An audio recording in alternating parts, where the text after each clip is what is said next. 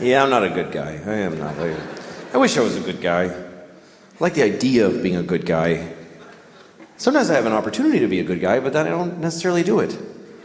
I was on a plane once, and I was flying first class because I had a thing. I, I fly first class. Who cares? Just that's the way it is.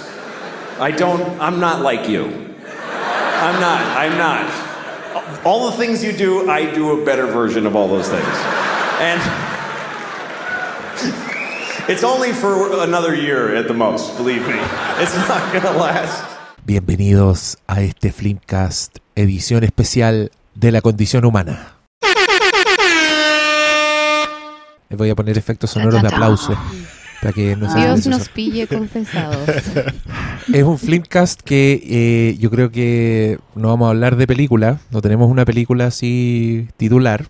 Esto es un podcast muy solicitado por los auditores que quieren que, que querían que nos refiriéramos al tema de abusos sexuales en Hollywood y sus repercusiones. Ese va a ser el tema de hoy y eh, convocamos al panel de, de los hueones más cabezones, más, más, más serios, como más, más enjundiosos. Aquí no... Briones, lo siento, ya hablaste de, de Superman y de Batman Sí. por tres horas. Sí, ya Así que hoy hablaremos de los villanos de la vida real.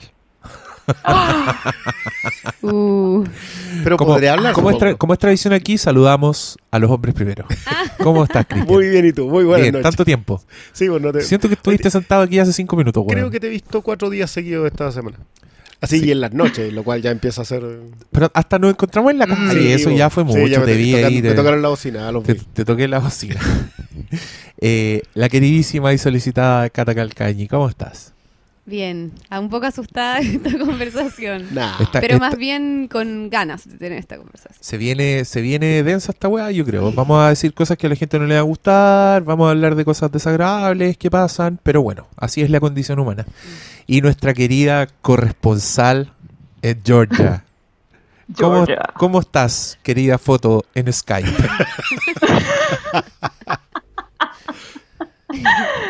Oh, yo, yo te veo con la, con la Elisa cuando era una, una bebecia, pero muy, muy bebé. Sí, Muy pequeña. eso fue lo que me puse en Sí. Skype hace mucho tiempo. Qué hermoso. Esa foto es muy buena. Eh, La chiquitita. Yo estoy... Soy que teta. Yo estoy la raja. Tú súper, súper, súper feliz. Sobre todo porque no voy a participar en la votación de mañana. Del domingo. Ah, chucha, del domingo, perdón. Eh, Pero es que, es que allá, Es ya, que acá- allá ya es sábado. Es que acá ya es sábado. Puta, dinos quién gana. Ah. Estúpido. Oh, bueno, No funcionan así los usos horarios, imbécil. Estaba viendo Twitter y sentí, siento, sentía que la weá era mañana. man. Es im- impresionante cómo está decaldeado el ánimo allá con esto de las elecciones. La cagó. Mira, yo creo que yo- es el pesimismo. Igual yo quiero decir que eh, tú, no eres mi única amiga que en, lo último, en las últimas semanas se fue a vivir al extranjero. Tengo otra amiga que hizo lo mismo. Y las dos están completamente felices. Estoy llegando a la conclusión de que Chile produce infelicidad. El problema Porque es Chile. es la única explicación. El problema es Chile, no somos nosotros. No, Y- pero es que uno al principio. ¿Uno qué?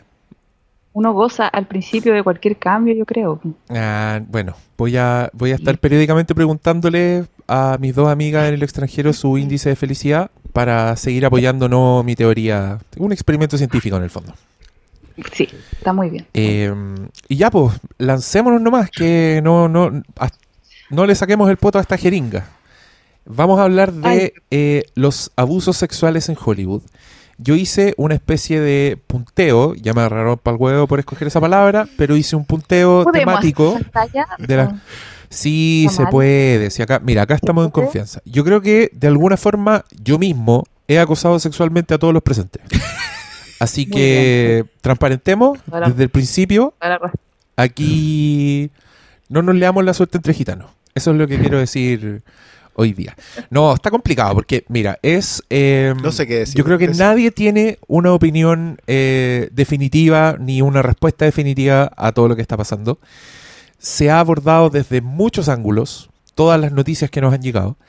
Em, yo creo que eh, en redes sociales esta cuestión se radicaliza, que es lo que yo he dicho siempre que hay temas peliagudos, como que las redes sociales son bastante blanco y negro, como que no, no hay espacio para grises. Si lo mezclamos también con el, el movimiento feminista que está tan candente, Mainstream. la weá se multiplica. Entonces yo en este punteo lo que hice fue separar un poco los contenidos para que para no mezclar las cosas, como para tratar de, de mantener un orden.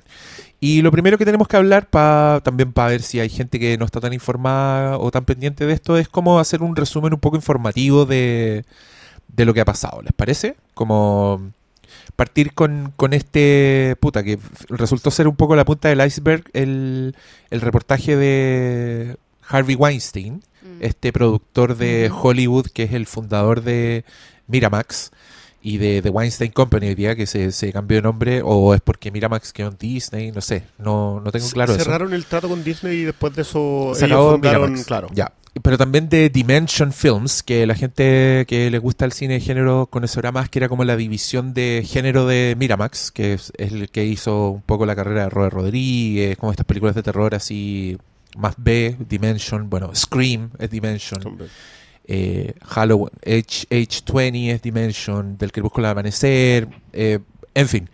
Un weón que eh, era famoso precisamente por su poder con la academia. Así, eso era lo que nosotros conocíamos de Harvey Weinstein. Era como un weón que Era muy bueno haciendo ese lobby. conseguía que sus películas ganaran Oscars, conseguía que sus películas fueran muy... O sea, en el fondo, un- un- yo creo que nadie lo duda, un, un weón seco, un productor, Un seco de Hollywood, seco, un weón que sabía perfectamente jugar el juego y que resultó ser un, un cerdo asqueroso que abusaba de su poder y que a muchas mujeres... Un poco, un poco, yo creo que esta weá no sorprendió a nadie. ¿Para que estamos con cosas? O sea, como que uno, yo creo que el inconsciente colectivo igual tiene la idea de un productor de Hollywood como un weón así, muy cerdo. Él, él como físicamente el, fenotipo de este weón es bastante persona despreciable. Es como las mismas películas te muestran a, a ese tipo de productores, ¿cachai? Como weones que, que usan su poder, que son capaces de manipular a la gente, y resultó que hacía exactamente eso. O sea, el loco agarró, agarraba gente que tenía aspiraciones en Hollywood y hacía todo tipo de, de vejaciones como invitarlos a reuniones privadas a hoteles, aparecer en pelota, a- algunas más fuertes eran como obligó a, me obligó a que le hiciera sexo oral, me hizo sexo oral obligadamente sin que yo lo consintiera, hasta la Rose McGowan lo acusó abiertamente de violación. Violación.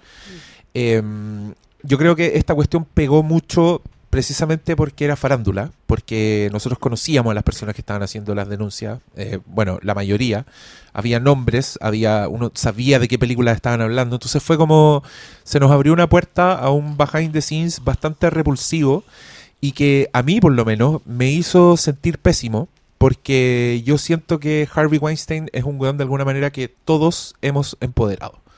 Eh, yo, al tener un podcast, al, al decir que las películas son increíbles, al hacer que la gente vaya al cine, al enaltecer a todos estos hueones, me sentí responsable, de alguna forma. Eh, porque creo que el poder de Harvey Weinstein se lo ha dado gente como nosotros, a la larga. Gente que consume cine, gente que sabe que, que, el, que Harvey Weinstein existe, gente que le gusta Shakespeare in Love, pese a lo que dicen algunos detractores. Y, y, y- la weá ya se vuelve, se vuelve incómoda. A mí, a mí me ensuciaron una weá que me gusta mucho. Eh, el otro día vi una película que mi polola no había visto, Jackie Brown. Vimos Jackie Brown. Aparece el logo de Miramax al principio y me cagó la onda. ¿Cachai? Eh, yo creo que eh, mucha gente siente parecido, se sienten un poco traicionados y todo. En el caso, el caso de Harvey Weinstein, yo creo que es más fácil abstraerlo y, olvidarse porque el weón su trabajo es invisible finalmente. O sea, no es como si el autor mismo de la, de la película fuera el, el weón acusado. Pero es un weón con tanto poder que levantó la carrera de tantas personas y con esto nos enteramos que en el fondo hundió la carrera de muchas personas.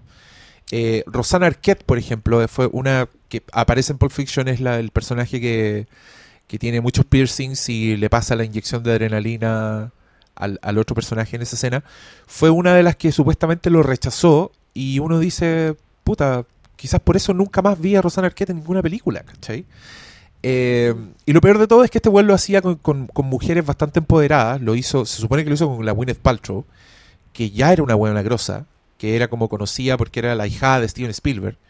No, y Era- una era familia la- era la polola de Brad. Pitt. Sí. Entonces ahí uno dice, puta, si se la hizo la Gwyneth Paltrow, ¿a cuánta actriz aspirante se le habrá hecho? ¿A cuánta loca que está sirviendo mesas en California esperando que la descubran? Y te empezáis a sentir mal, empezáis a sentir que el weón es un asqueroso y que ojalá le caigan todas las penas del infierno, en fin. Eh, creo que he hablado mucho, hablen ustedes un rato. Eh, ah, no, pero espérate, solo para cerrar. Eh, Harvey Weinstein resultó ser la punta del iceberg. Esto hizo que muchas víctimas más salieran y hablaran. Empezaron a caer bastante gente, tanto más conocida que Harvey Weinstein, entre ellos eh, Kevin Spacey. Yo creo que fue como el más, el más bullado y ahora recientemente Louis C.K. Yo diría que fueron los dos más. Pero hay muchos más. Hasta- Matthew yo- Weiner está acusado. Matthew eh, Weiner es el creador el de creador de Mad Mad Men, Mad Men. eh, por una de las escritoras de su show que dijo que. En el fondo le dijo que le debía sexo porque ella se ganó un Emmy con la serie. Em, uno de los protagonistas de Gossip Girl, Sí, él lo acusaron de violación y también lo negó sí, tajantemente. Steven. Seagal. Ya, pero Steven Seagal ya Eh, sabíamos que, que Jeffrey boxeaba Tambor. gente. Ya, pero, ya, pero. Es que, es que para mí es como. Jeffrey bueno, Tambor, que es el protagonista Transparent. em, bueno, no nos olvidemos que sé yo de Bill Cosby, Woody Allen. em, Que eso, esos son los que estaban para atrás. ¿ah? Eso, eh, yo, no sé, pues cuando se escriba el libro de esta weá, yo creo que van a estar en, el- en primera parte lo- los antecedentes, como lo, lo- lo que pasó antes de, de esta weá. De alguna manera, como que el Bill Cosby fue un remesón. Eh, en, en Chile yo creo que no pegó tanto porque la figura de Bill Cosby no era... No, no, no, lo vimos con suerte en el show de Cosby. sería Lo como- vimos con suerte en el show de Cosby. Doctor Hibbert es más importante para nosotros que el, que el Doctor Huxtable. Ah, sí. El Doctor Hibbert, que es la versión de los Simpsons del Doctor Huxtable. ya. Em, pero ese weón era como un monstruo, como que fue fácil abstraerse, como que el weón hizo weas tan viles que de alguna manera no, no, no se echó al saco al resto de Hollywood, ¿cachai? Como por alguna misteriosa su razón. operandi era como drogar a las personas. O sea, Claro, y yo creo era que también tan monstruoso era- que. era muy monstruoso y también era como un viejo obsoleto que ya no estaba en el, en no era vigente, ¿cachai? Mm. Yo creo, estoy tratando de explicarme por qué, por qué lo de Harvey Weinstein se transformó en la bola de nieve que se transformó y no la weá de Bill Cosby. Yo creo que por las víctimas. Es por eso, ¿cierto? Sí. Es porque las buenas son famosas. Yo creo. Mm. No, pero también hay que. Ah, chucha. O sea, no, dale, dale. dale, sí. No, es que hay que reconocer que la visión acerca del acoso sexual ha cambiado muchísimo. O sea, igual ponte tú lo de Woody Allen era tremendo y como que nadie le dio tanto bombo, ¿cachai? Como ahora, lo mismo de Roman Polanski. Eh, como que ahora igual hay un ambiente mucho más... Sí, No sé, condenatorio como respecto a eso. hipervigilante además. Sí, también hipervigilante, sí. De todas Que, formas. que yo creo que también tiene que ver con el, con el, el levantamiento del feminismo. Quizás si po, hubieran sí, estado, po. si las weas de Woody Allen.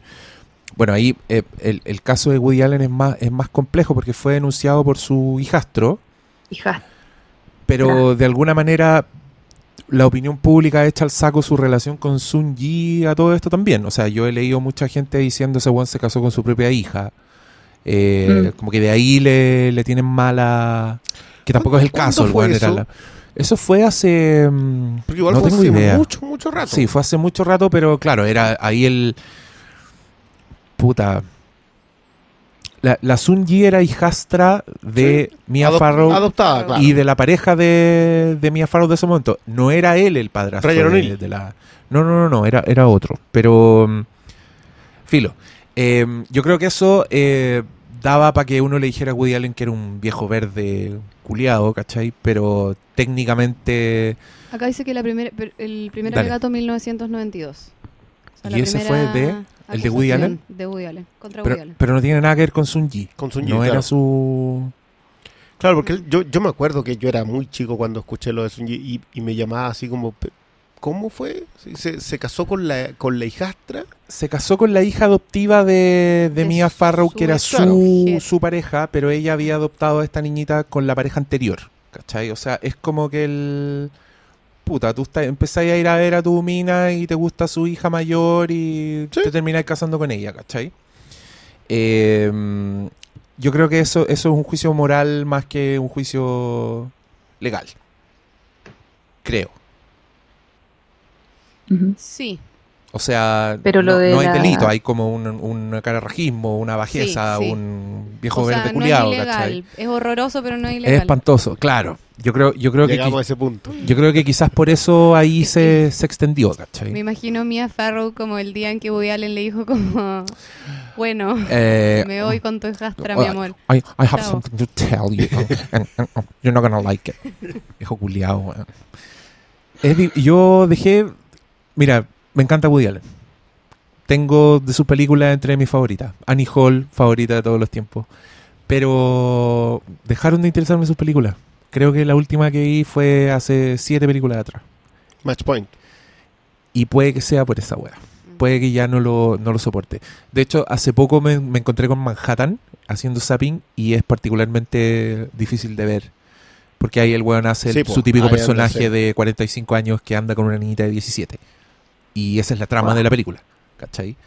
Y, y es una relación súper normal en la película. O sea, no se trata de eso la película. No es el punto No, que el weón anda con una Claro, de repente la, la- el personaje de la Mar- Margot Hemingway, Mariel Hemingway. Hemingway, No, Mariel. Mariel Hemingway, le dice como a ti no te molesta que yo sea tan chica y él es como, ah, aquí me ca- no, no me importa nada lo que dice la gente. Y durante la historia el loco le empieza a gustar otra mina que es más vieja, pero no es una weá, no es la trama de la película, no es Lolita, ¿cachai? No es como el punto que ella sea, sea tan chica. Y es muy difícil de ver. Me sorprendió hoy día que la candidata Goik dijera que era su película favorita. Sí. Yo creo que o se le olvidó Manhattan Es muy probable. o es muy valiente. Yo creo que se le olvidó. Yo creo que dijo, tengo que dar una película buena. sea de así". la- creo de la que- icónica. En blanco y negro. Un practicante inventó esa lista y como que Y la, cagó. con el séptimo asistente de cada candidato que le dijo como, sí, Nano Stern, ponle cualquier weá. Los Beatles, los Beatles. ¿Vos viste a los sí, Beatles, Piñera? que vio un, con- un concierto de los Beatles, ponle esa cuestión. Porque francamente Silvio las respuestas Rodríguez. sí no, no se entienden. Silvio Rodríguez. Yo lo de Cast, Silvio Rodríguez. eh, Weón, No, yo, yo te juro, yo, hoy día lo- hay gente que me decía, pero no, no puede ser, tú no puedes hacer, no puedes cometer el error de pensar que la, el gusto artístico está relacionado con el gusto político. Y yo puedo compartirlo cuando te gusta Corazón Valiente, ponte tú. Ya. Corazón Valiente igual hay un discurso, pero no es tan evi- Pero, pero es Silvio Rodríguez, ¿cachai? O No, sea, pero es muy, Valiente igual la hizo Mel Gibson. es muy, es Entonces, muy Claro, por último. Derecha, izquierda, todos pueden, hay Sí, algo es que para son- todos. es que nosotros justamente ayer hablábamos de los libertarios. Los libertarios tienen un tema de que coinciden, en- intersectan de repente con, con pensamientos de izquierda, sobre todo antiestado, Claro. que, que al, a los más cercanos al, a la ultraderecha les, les hace sentido. Les viene muy bien. Claro, les viene muy bien, pero no es... No, pero No, no, es Silvio Rodríguez. No, po. Yo quiero decir que... Bueno, pero hay matices en todo. Sí, eh, porque eh, no es secreto acá que mi, mi madre, mi santa madre, es de inclinaciones bastante fascistas. nos pasa todo. ¿no? Fascista, y le weón. encanta Silvio Rodríguez. le encanta. Así que, Cast, La yo te canción entiendo. del unicornio en Claro, masa. mi mamá es como... Ah, esa canción no me gusta porque es muy como un hacha. Pero el resto se abstrae completamente. Así no le importa. ¿qué te- es que eso lo decía yo, tipo, es como que... de mariposa. ¿de qué Claro. Sí, el unicornio. No, no Lindo. Es un replicante. Estoy completamente en desacuerdo con lo que dices, pero canta muy bonito. Completamente, obvio. ¿Qué es eso? Que yo creo que tiene, tiene que ver con lo que estamos hablando. Hay gente que puede separar la obra Sí. del artista. Pero- y en este Mm. caso yo Yo creo que, quiero yo creo que Cast lo está haciendo. Yo quiero, yo quiero saber la postura de ustedes respecto a eso, porque he escuchado muchas veces eso, como de hay que separar la obra del artista, o no, es imposible, porque lo que el artista hace como que eh, trasciende, como que impregna su obra. Mira, este es un tema que a nosotros nos han pedido. Yo creo que desde, Sí. desde el Weinstein, incluso con, con Polanski, antes de que pasara esto, alguien nos preguntaba, porque ta- yo también me he encontrado con cinéfilos que, por ejemplo, le cierran la puerta a Polanski, encuentran que es lo peor, que si tú veis una película de Polanski casi que estáis siendo cómplice de su acusación a violación que tiene todavía pendiente. Pero mm, a mí, en el caso de Polanski, me da lo mismo. Pero lo que yo quiero decir es que eh, ese es el segundo punto de nuestro... Revisa el punteo, Revisa Fer. el punteo Fair, porque ya vamos a llegar aquí. Perdón, perdón. Todavía no estamos hablando de actualidad. Yo quiero dar la palabra a alguien más. Alguien más hable de, de estos otros que han pasado, si alguien lo tiene claro, por favor. Hola. Hola, Kat. Em, Yo creo que como que lo que me impresiona es la oleada, ¿cachai? Como sé que todas las mañanas va a aparecer uno nuevo y como que obvio que uno empieza a tener miedo como va a ser alguien que en verdad respeto y me fascina su obra y su trabajo y como lo que pasa con Louis C.K., ¿no? Yo siento que muchos de mis amigos como que ya Louis C.K. es como no, no, onda, Este no. nos tocaron como No. en una parte como demasiado terrible, nos pegaron un combo duro, ¿cachai? Y Sí, mm, atroz.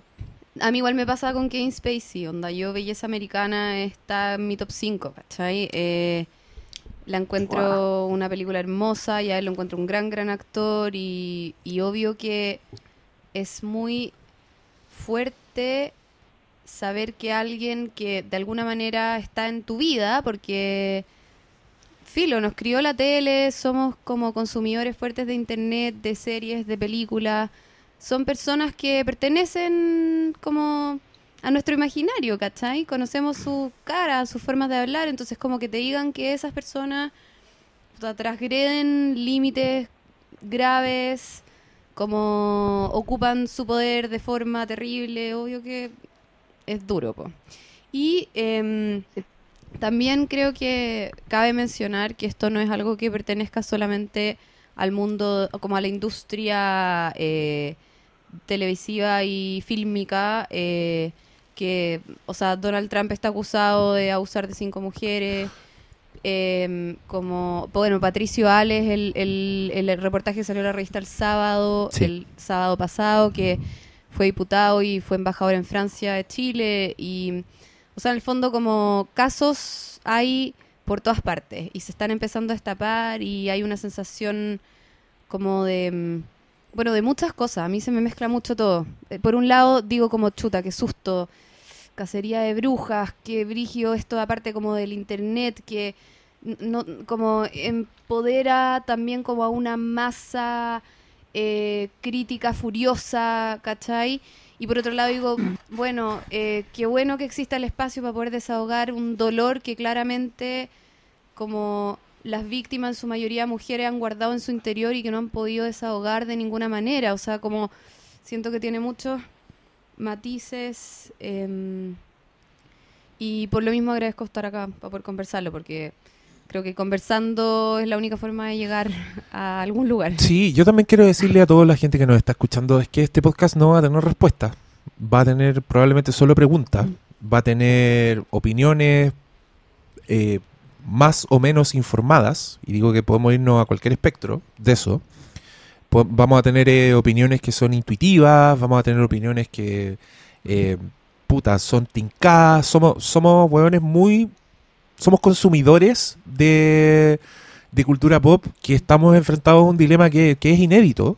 Yo, yo de verdad encuentro que es inédito, o sea, independiente de, de estas cosas que pasaron antes, o sea, para mí el antecedente más, más claro es Michael Jackson, o, o en, los- en, los- en los 80 o en los 90 pillaron a Pee Wee Herman, que era un Mm. weón que tenía un programa infantil pajeándose en un cine porno, Mm. y su carrera cagó porque el weón era era, era un- un- una estrella infantil, ¿cachai? O sea, técnicamente ese weón no, no, no su falta fue menor, no se, no, cagó- no se perjudicó a nadie, salvo que haya habido un espectador alrededor del que, Que era haya visto algo que no quería ver. Mm. pero pero para mí esos son los antecedentes, ¿cachai? Ese un weón que su carrera cagó, como que quedó relegado a, a, a hacer otra, otro tipo de personajes, así todos no lo contrataban tanto, como que desapareció de, de- del ojo público y, y sería, ¿cachai? Entonces yo, de verdad me da miedo esta weá de ver a un nombre en Trending Topic y decir, chucha, o se murió o lo acusaron de alguna weá cerda, ¿cachai? Eh, que fue lo que Mm. vi unos titulares troll que los odié, que eran como Tom Hanks es acusado de ser buena onda. Ay, sí, ¿Cachai? otro ¿Los viste tú? Y, como- otro de Keanu Reeves. Es acusado Hijos de, de puta, weón. ¿Por qué hacen esa weá? Claro. Es acusado por ocho mujeres. de haber Sí, sido llevado a citas no entretenidas. Es chistoso, Claro. es demasiado no, pronto. no los toquen. Mm. Con Keanu, no. No, Con Tom tampoco. Keanu es el elegido, onda, fin. Sí. Y, y bueno, quiz- quizás Tom Cruise con su weá de cientólogo, pero ahí ya es como una onda de misterio que no se sabe que tiene más que ver con mitos urbanos que con, que con enfrentarse a, a este tipo de dilemas, ¿cachai? De decir, eh, a ver, ¿qué está pasando? Para mí una de las cosas que más rescato de todo este, este incidente, por supuesto que yo estoy hablando como yo, espectador, eh, me, me he encontrado también en redes sociales, que es el tercer punto de nuestro punteo, eh, con mucha reacción bastante radical, que si uno habla, por ejemplo, de decir como, oye, que lata no voy a poder ver más estas películas, no significa que no nos importe lo que le pasó a las víctimas, ni que uno esté, sea tan egoísta, así que por favor matices, ¿cachai? Como vamos a tratar de cubrir todos los temas, pero somos humanos muy falibles. Y esta sección se llama No, La condición pero- humana, así que no se enojen con nosotros tan rápido. eh. Es que no, pedir una eso, si oportunidad. se van a enojar. Sí sé, pero, igual. sí sé, pero quiero decirlo para estar tranquilo. Calmar mi, mi atribulado corazón. Calmarme A mí me atribulado corazón. encanta, me encanta, me encanta que se le esté dando voz a las víctimas. Yo siento que esto es un cambio de como de visión que hacía mucha falta. Eh, antes como que se tendía mucho a silenciar este tipo de, de casos, como que se le perdonaba mucho a, los a los victimarios y a las víctimas se les silenciaba harto. Eh, y ahora está cambiando eso y lo encuentro súper útil, súper necesario y nos lleva como a, a empezar a, a establecer nuevas reglas del juego. po. Y eso creo que, que enriquece. Enriquece completamente. Y, y otra de, la, de, la, de las cosas que pasaron, no sé si esto lo- se lo leí a alguien o fue como una reacción a algo que, que es muy bueno que, que al, al leer todos estos testimonios, que, que no solo son de las estrellas de Hollywood, que también hace poco salió como un hashtag que era MeToo, Mm. en que mucha gente empezaba a hablar de, su- de sus propias experiencias con, con abusos, con acosos, con asaltos, con todos los, los nombres que han inventado para estas categorías, que uno se empieza a cuestionar su propia vida, ¿cachai? Yo como, yo como hombre, inevitablemente llegué a la pregunta, chucha, ¿soy yo para alguien esa figura, ese weón acosador, ese weón que cruzó la línea y que hizo un daño irreparable? Y en mi caso, yo me di cuenta de algo bien terrible, es que creo que no he tenido ninguna polola que no me haya contado una wea penca que le pasó, ¿cachai? Así lo comentado. Desde, claro, sí, desde, desde oye, una vez un primo me manoseó cuando yo tenía no sé qué edad, hasta puta, el jefe cerdo, ¿cachai? O el, o el weón que no aceptó que le dijeran que no, ¿cachai? Em, lo cual es bastante, bastante terrible, bastante descorazonador, pero, pero puta, qué bacán que cambie el paradigma, ¿cachai? Yo no creo que el paradigma cambie retando a alguien que dice, ah, qué pena, no voy a poder escuchar más a Louis C.K., ¿cachai? Yo creo que es un cambio más eh, a largo plazo que tiene que pasar con, con esto. Entonces, a mí también la, la indignación en redes sociales me, me irrita un poco porque creo que es muy inútil. Eh, pero ya, vamos a llegar a ese punto. ¿Inútil? Inútil, sí. Creo que, me- creo ya, que lo, no- lo pregunté únicamente porque se me cortó el audio. ya, sí, no, creo que retar a alguien que está, que fraseó mal una weá no cambia nada. Eso puede que mi visión sea demasiado pesimista, pero ya, ya conversaremos de eso. Eh, no sé si, no sé si quieren hablar más de, de antecedentes o de cosas que hayan pasado. Hoy día leí que a Sylvester Stallone lo acusaron de haber. ¿Tenéis algo en el teléfono que lo estáis mirando? ¿Queréis dar un dato? Eh, quería aportar unos puntos, pero termino. Dale, dale, dale. Mira, lo que pasa es que eh, a propósito de los denunciados, eh, yo quería aportar un punto con, con respecto a por qué yo creo que lo de Hollywood fue tan fuerte. Eh, y es Está por- haciendo. está ¿no? haciendo. Como, mm. Porque igual da la sensación de que se va a ir poniendo Eh, peor, yo, digo yo creo ¿no? que. Es que, ¿sabéis qué? Yo creo que el cambio. es terrible, pero en, un mes cambió completamente la fórmula de tratar esto. Si alguien es denunciado, en, suspens- en suspensión automática. O sea, de inmediato se dicen, ya, nosotros vamos a investigar. Y si era, entre comillas, un secreto a voces, eh, lo colocan en su, lo, lo- ponen en suspensión solamente para recabar los antecedentes y poder, porque también tiene que ver con lo, con la forma de despedir gente que existe en Estados Unidos. Entonces, al fin y al cabo está pasando en Hollywood. Eh, pero hay dos detalles con respecto de a quiénes les está pasando que son bien interesantes. Uno, acá han caído un montón de demócratas. Cayó Harvey Weinstein, que era recaudador de los demócratas desde hace mucho tiempo. Eh, cayó Kevin Spacey, que también era un tipo muy metido en el tema político. eh, cae Luis C.K., que también comparte otro, otro factor eh, que, que- a mí me parece lamentablemente clave. Y es que eran tipos identificados como o aliados feministas o como lo que los gringos defienden como social justice warrior. Que son tipos muy preocupados de determinados temas, etcétera, etcétera. Harvey Weinstein igual. No, Weinstein no. Pero sí Luis C.K., sí, y David Farachi, que era otra Sí. gente... eh, No, y Jeffrey Tambor, ponte tú, es, es Eh, el protagonista eh, transparent. él- o sea, Lo de él, yo creo que es un, un golpe Mm. incluso igual de duro que Luis C.K. Lo que pasa es que Luis C.K. es mucho más conocido, pero lo de, lo de- en la, ¿dónde quedó la Jill Soloway con, con lo de Transparent? Puede que Transparent se termine. Mm. O sea, yo, yo a ella la veo con ganas de cerrar la puerta y irse. O sea, es un golpe bajísimo. Eh, pero, pero esos dos detalles Mm. parecen no importar, pero son clave. Porque literalmente están... Mire, yo siempre digo que acá en Chile nosotros tenemos la, la manía de que si alguien de los que somos más cercanos a la socialdemocracia, digamos, que si alguien de, de las filas de izquierda hace algo que sea reprobable para nosotros, lo, lo lapidamos. Mm. O sea, el, el caso para mí de Davalito es lejos el mejor de todos. O sea, Mm. se destruyó lo que sea que se hubiese podido avanzar. O sea, la, la, en verdad, el- la consecuencia moral se la exigimos muchísimo más a la izquierda al- y eso lo O sea, perdón, pero todavía hay gente que defiende a Longueira con mails impresos. O sea, Sí. Y lo defienden entre Sí. ellos y, lo, Sí. y se cierran y, Y el- dicen, no, no, no, él ha sido siempre una gran persona. Solo como acotación, hoy día el, el comentario de lo de Piñera, yo estaba escuchando radio un rato y mm, a propósito de que Piñera dijo que fue un concierto de los Beatles, eh, mucha gente era como, ay, eh, es tan chistoso, es tan tontito, pero igual voy a votar por él, como da lo mismo todo. No, no, no, hay, O sea, hay una- hay un tema- Bueno, no le exiges que sea pro, ni que sea verdadero, ni que... Da lo mismo. No, miente cara raja y me da lo mismo, sí. eres, hay, un, hay una cierta laxitud. Yo no quiero decir que en general lo sean. Yo creo que ellos defienden sus valores en un nivel que, que incluso nosotros, nosotros somos laxos en ese sentido. O sea, hay otros valores que defendemos menos. Pero cuando pasan esas cosas, somos tajantes. O sea, si hay alguien... Yo, lo, para mí, el mejor ejemplo va a ser de Fulvio Rossi. O sea, nadie se apiadó. El, el tipo dice- decía que le habían puesto una puñalada y te juro que la- el 97% de la gente de, de ese lado no le creía.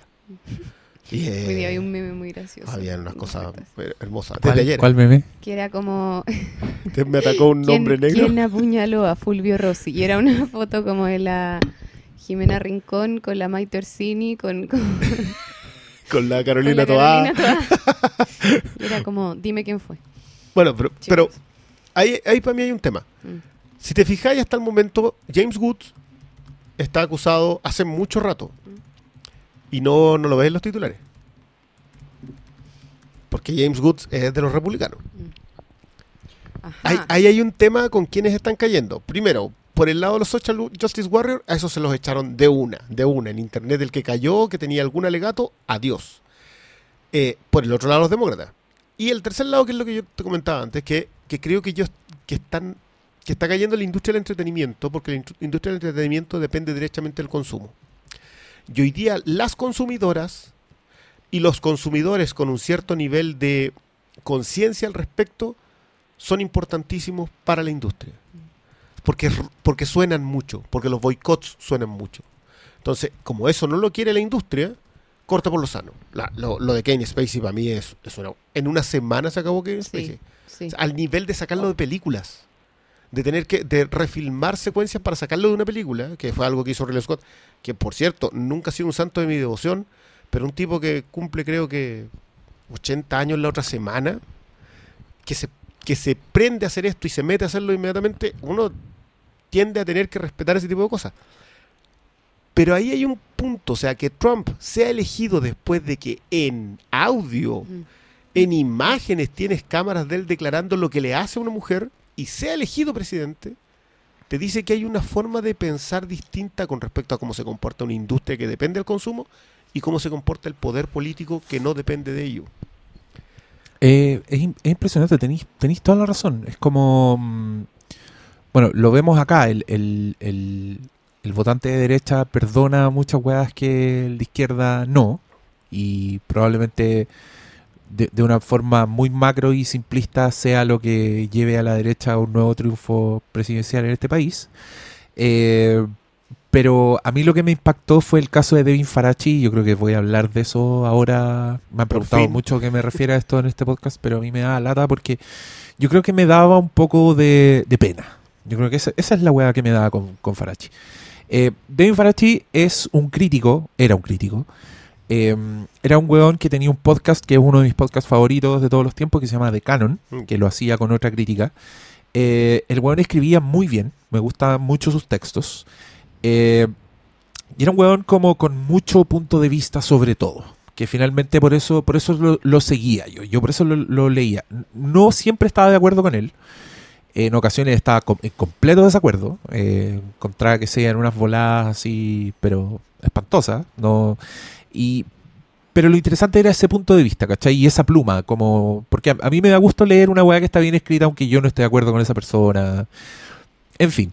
Eh, este weón era lo que decís tú, era muy eh, vocal, muy defensor del feminismo, se echó encima a todos los gamers con, Uy, el Gamergate. con sí, el. Gamergate, ¿cachai? Era, era un weón muy pesado, además. Era un weón que hacía bullying.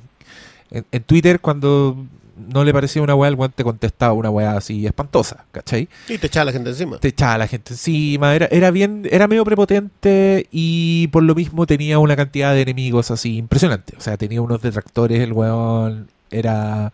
Tenía páginas dedicadas a memes, así el weón lo odiaban, era un weón muy odiado, pero también tenía hartos seguidores y, y- y bueno, yo lo seguía.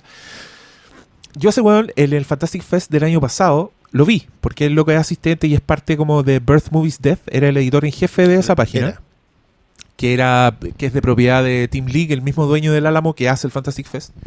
Y yo lo vi y, le- y lo saludé, fue como, bueno, yo te leo, soy chileno, también tengo un podcast, como la típica, fui medio, medio fan y el weón muy buena onda, ah, qué bacán, como que el weón en persona no es nada de pesado como era en su, Personaje en su personaje. Y no pasan ni dos semanas desde que termina el Fantastic Fest y este loco se manda un tweet en contra de Trump diciendo eh, algo como que, no sé, no me acuerdo cuál era el tweet A original, propósito del pero era una grabbing. cosa, a propósito del grabbing, grab them by the pussy, que es la weá que dijo Trump. Y una comadre en Twitter le contesta y le dice, ¿te acuerdas cuando tú me agarraste a mí by the pussy y después fuiste a donde tus amigos a quebrarte en una fiesta? ¿Cachai? Y Farachi le contesta, no recuerdo haber hecho algo tan vil, pero no me queda otra más que creerte y pedirte disculpas. Y el weón es lo último que tuitea. Si te metías a su Twitter hoy día, todavía ese es el último tweet que hizo, el 2016. A Farachi se le vino encima una tormenta de mierda impresionante, ¿cachai? Eh, lo primero que hicieron fue echarlo de editor en jefe de Birth Movies Death. Eh, el podcast dejó de salir al aire como sin ninguna explicación, ¿cachai? Como todos los que le tenían un mínimo de mala a Devin Farachi. La crítica que lo hacía con él, de hecho, se sale de inmediato. Ella pone, dice de inmediato que ella no sigue hasta que Sí. se resuelva. Sí. Eh, la, la página saca un comunicado, ¿cachai? Team League, el dueño de la página, el dueño del Álamo, contacta a la víctima. eh, se- se- aparecen nuevos detalles. Resulta que esto es algo que pasó el 2007 en una fiesta. Devin Farachi después saca como un comunicado que aparece como en su Facebook, ponte tú, pero el cual lo borra rápidamente. En el que dice que él lleva mucho tiempo que él cree que es alcohólico, cree que por, por su abuso de sustancia ha hecho cosas de las que se arrepiente, entonces se va a retirar, va a meterse a rehabilitación, eh, va a ser una mejor persona, dice el weón, como él cree que, que es una mala persona. Como... Y si me preguntáis a mí, yo creo que Devin Farachi hace todo lo que tendría que hacer. O sea, el weón no pone en duda a la víctima, le pide perdón automáticamente, deja él voluntariamente de hacer todas las weas que hace, ¿cachai? Como que guarda silencio, se, guarda de alguna forma. Y, mm, y todos los detractores empiezan a aparecer artículos, le empiezan a sacar como... eh, no, no sé si descontextualizar, pero los que le tenían mal a Farachi estaban teniendo la mejor época de sus vidas, sacándole frases de las críticas en que el weón decía algo sobre una mina, ¿cachai? Como eh, el, el- le sacaban algún tweet en que al- a algún weón le había dicho mátate, que era una de sus respuestas a un tuitero, como why don't you kill yourself, que ahora visto como un weón abusador sexual era una weá espantosa, ¿cachai? Y, mm, y Devin Farachi no hace nada durante un año, nada así visiblemente, hasta el Fantastic Fest del 2017, pasa un año, y Tim League, el dueño del Álamo, de la página y del Fantastic Fest, anuncia que ha estado hablando de cerca con Farachi, que cree que el weón ha hecho las cosas bien, que se rehabilitó, que es una mejor persona, entonces, eh, como una señal de buena fe, le da un nuevo trabajo en el Fantastic Fest, que es escribir el resumen de algunas películas en el catálogo del Fantastic Fest. Tim League anuncia esta weá y vuelve a quedar la zorra. O sea, todo el mundo enojado, diciéndole a Tim League que está preocupado del victimario y no de las víctimas. Eh, estrenos se bajan del Fantastic Fest. La película inaugural, que era Three Billboards, que le iban a mostrar ahí, no la muestran por este escándalo renuncia un weón que tenía un alto cargo en el, en el Fantastic Fest, De que hecho, era encargado de programación. programación. programación sí. Se van, creo que dos personas más del, del, Dos del Fantastic más, Fest. ah, más abajo. Empiezan. eh, yo, yo, yo soy parte de un grupo en Facebook de, de fans del Fantastic Fest, de gente que va. Mucha gente empieza a anunciar que vende su bono, que no va a ir, que les parece inaceptable que este weón le haya vuelto a dar pega a Devin Farachi.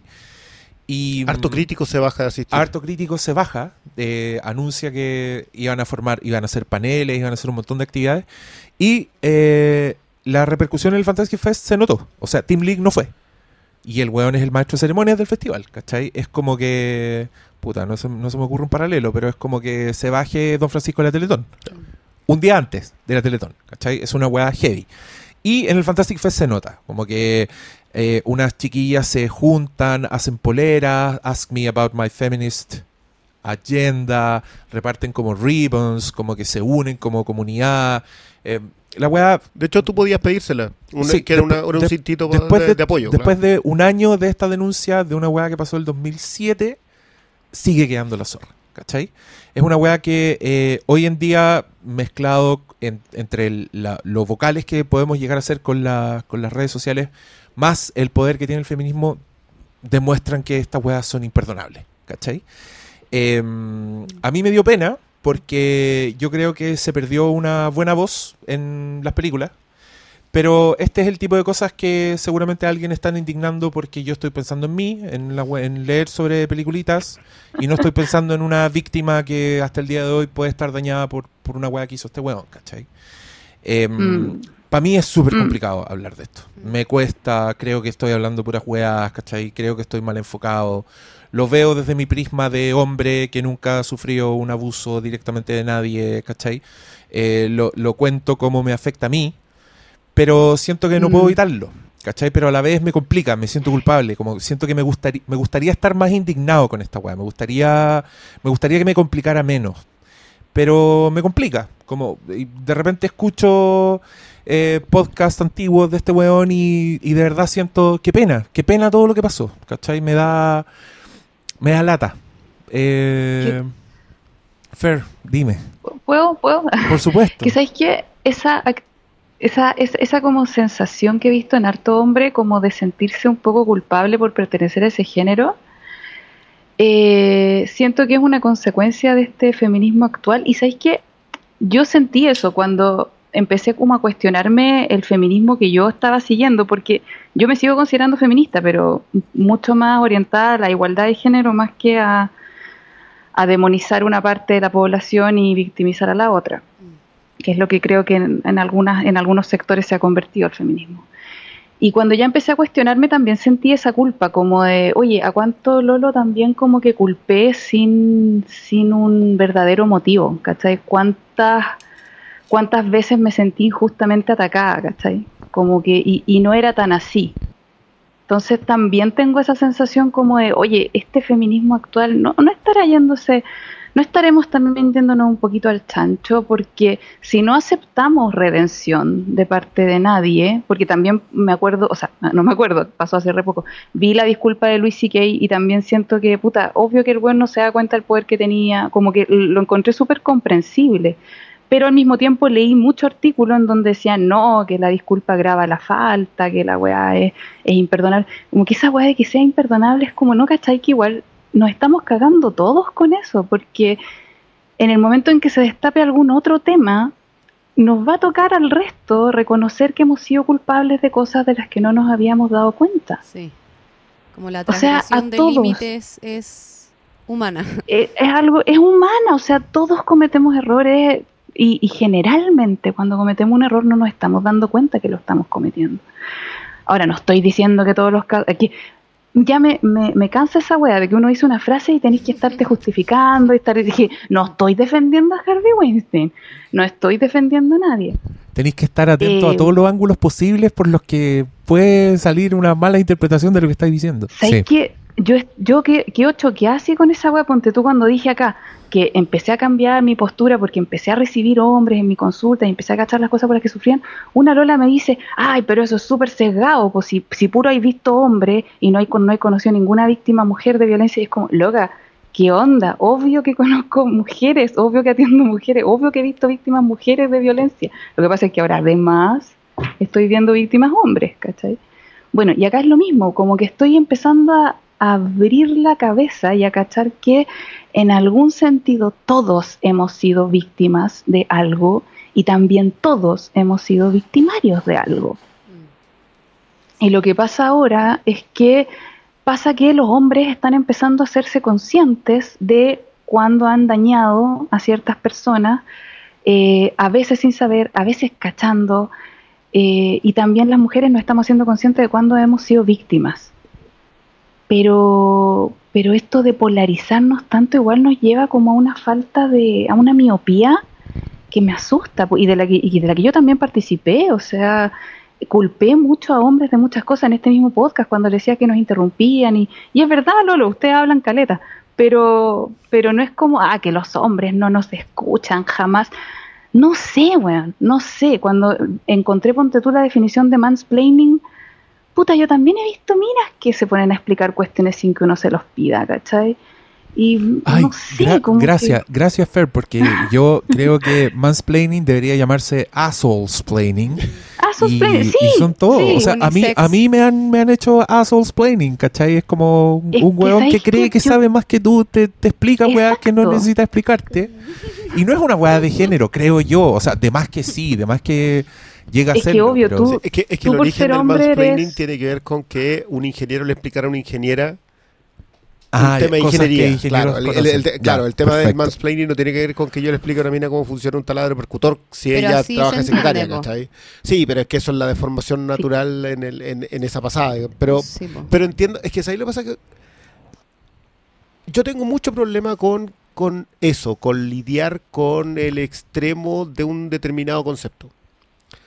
Eh, ¿Qué es lo que creo que también está pasando con cómo analizamos el, eh, el feminismo? Yo creo que el feminismo se ha ido a un, como, como concepto, lo empezamos a Mm. analizar solamente en extremos y no en el comportamiento original. El comportamiento original Mm. del feminismo tiene que ver con la reivindicación de los derechos de la mujer para colocarlo a la altura del hombre.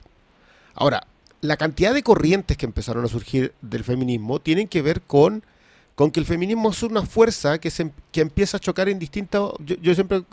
Yo creo que empieza a chocar como los ríos con distintos, con distintos tipos de piedra. Eh, y, esa, y ese lodazal que se va armando va generando eh, que el río tome otra fuerza. Mm. Entonces, de repente toca, toca con piedras de tope. A mí el poder político es una, una piedra de tope.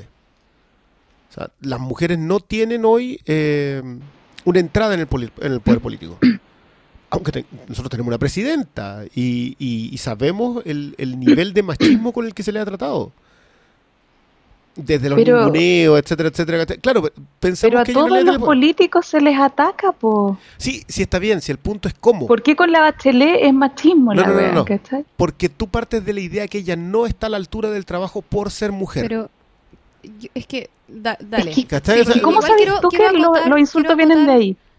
algo a la, a la conversación, como a, lo- a la propuesta que estáis haciendo, que yo creo que, para enfocarnos en la discusión que nos convoca, digamos, eh, que acá estamos hablando eh, de un área em, que habla o, o que abarca la sexualidad, ¿cierto? El poder y la violencia.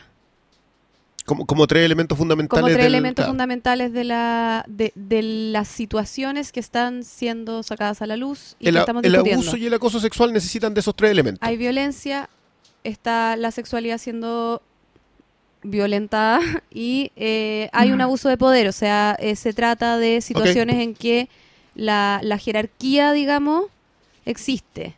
No son dos amigos, sino hay un jefe y una empleada, o hay Ya, incluso un, es- co- un comediante famoso y una comediante que no la conoce nadie. Es que esa es justamente una de las dimensiones que a mí me- más me llama la atención de porque eh, yo- perdón, yo sé que yo me castro virtualmente cuando utilizo el término patriarcado, pero creo que es indispensable colocarlo acá porque esa es justamente la razón de la indignación de una determinada eh, escuela del feminismo cuando se habla del acoso sexual y cuando se habla del acoso en general. O sea, cuando el hombre se coloca, tú, tú estás diciendo, no, no, es que la está atacando. El hombre siempre tiene más poder. Eso es lo que, lo que implica el patriarcado y lo que implica la lectura del, del- del patriarcado, es que el hombre siempre tiene más poder que la mujer. Pero tú cachai que eso es una idea que uno podría cuestionar. Por supuesto, toda idea deberíamos Ah, poder cuestionarla. Yo, yo no tengo, no, Ok. no- no es mi problema. Lo que pasa es que sigo encontrando, mientras más profundizo en eso, yo eh, lo- cometí el error de no recomendárselos antes y les pido disculpas desde ya. Pero hay un muy buen artículo que escribió la Brit Marlin, que es una actriz que llegó, Actriz se de DOA. DOA. Ellas, bueno, tiene también otras cosas, Sí. pero no es solo una actriz. Y acá viene la clave. Ella llega y se presenta con Weinstein. Le pasa todo este rollo del hotel y la bata. O sea, la llevan arriba, ella sabe que se va a quedar sola y, él, y ella se va. Se va y decide no volver a la actuación. Porque se da cuenta de una cuestión. Acá viene toda una clave que, que lo quiero resumir con Ella se va, dice: Yo no puedo solamente actuar. Yo necesito tener el control creativo porque si no, este tipo de hombres que me van a suprimir mi- el control sobre mí y sobre mi obra van a existir siempre. Ya. ¿Está bien? Entonces ella se sale, se coloca en un. eh, se pone a trabajar en un banco para pagarse los estudios de guionista y de Sí. directora Y trabajaba como asistente en muchos programas de MTV. en lo que, se le, sí. en lo que le llegara, para Sí. poder devolverse y tener el control creativo de su Y obra, que es, claro, y que es la obra que ella tiene hasta acá. Entonces, ella postula una cosa que se llama The Economics of Consent, el aspecto económico del consentimiento. Y acá voy a citar a un, no, no tengo idea cómo llegué aquí, pero voy a citar a Emeterio Ureta, ¿ya? Que fue un tipo que lo, hace unas dos semanas, Emeterio Ureta es un, es increíblemente, es más ordinario que Morandé, pero más o menos en el mismo, en el mismo aspecto.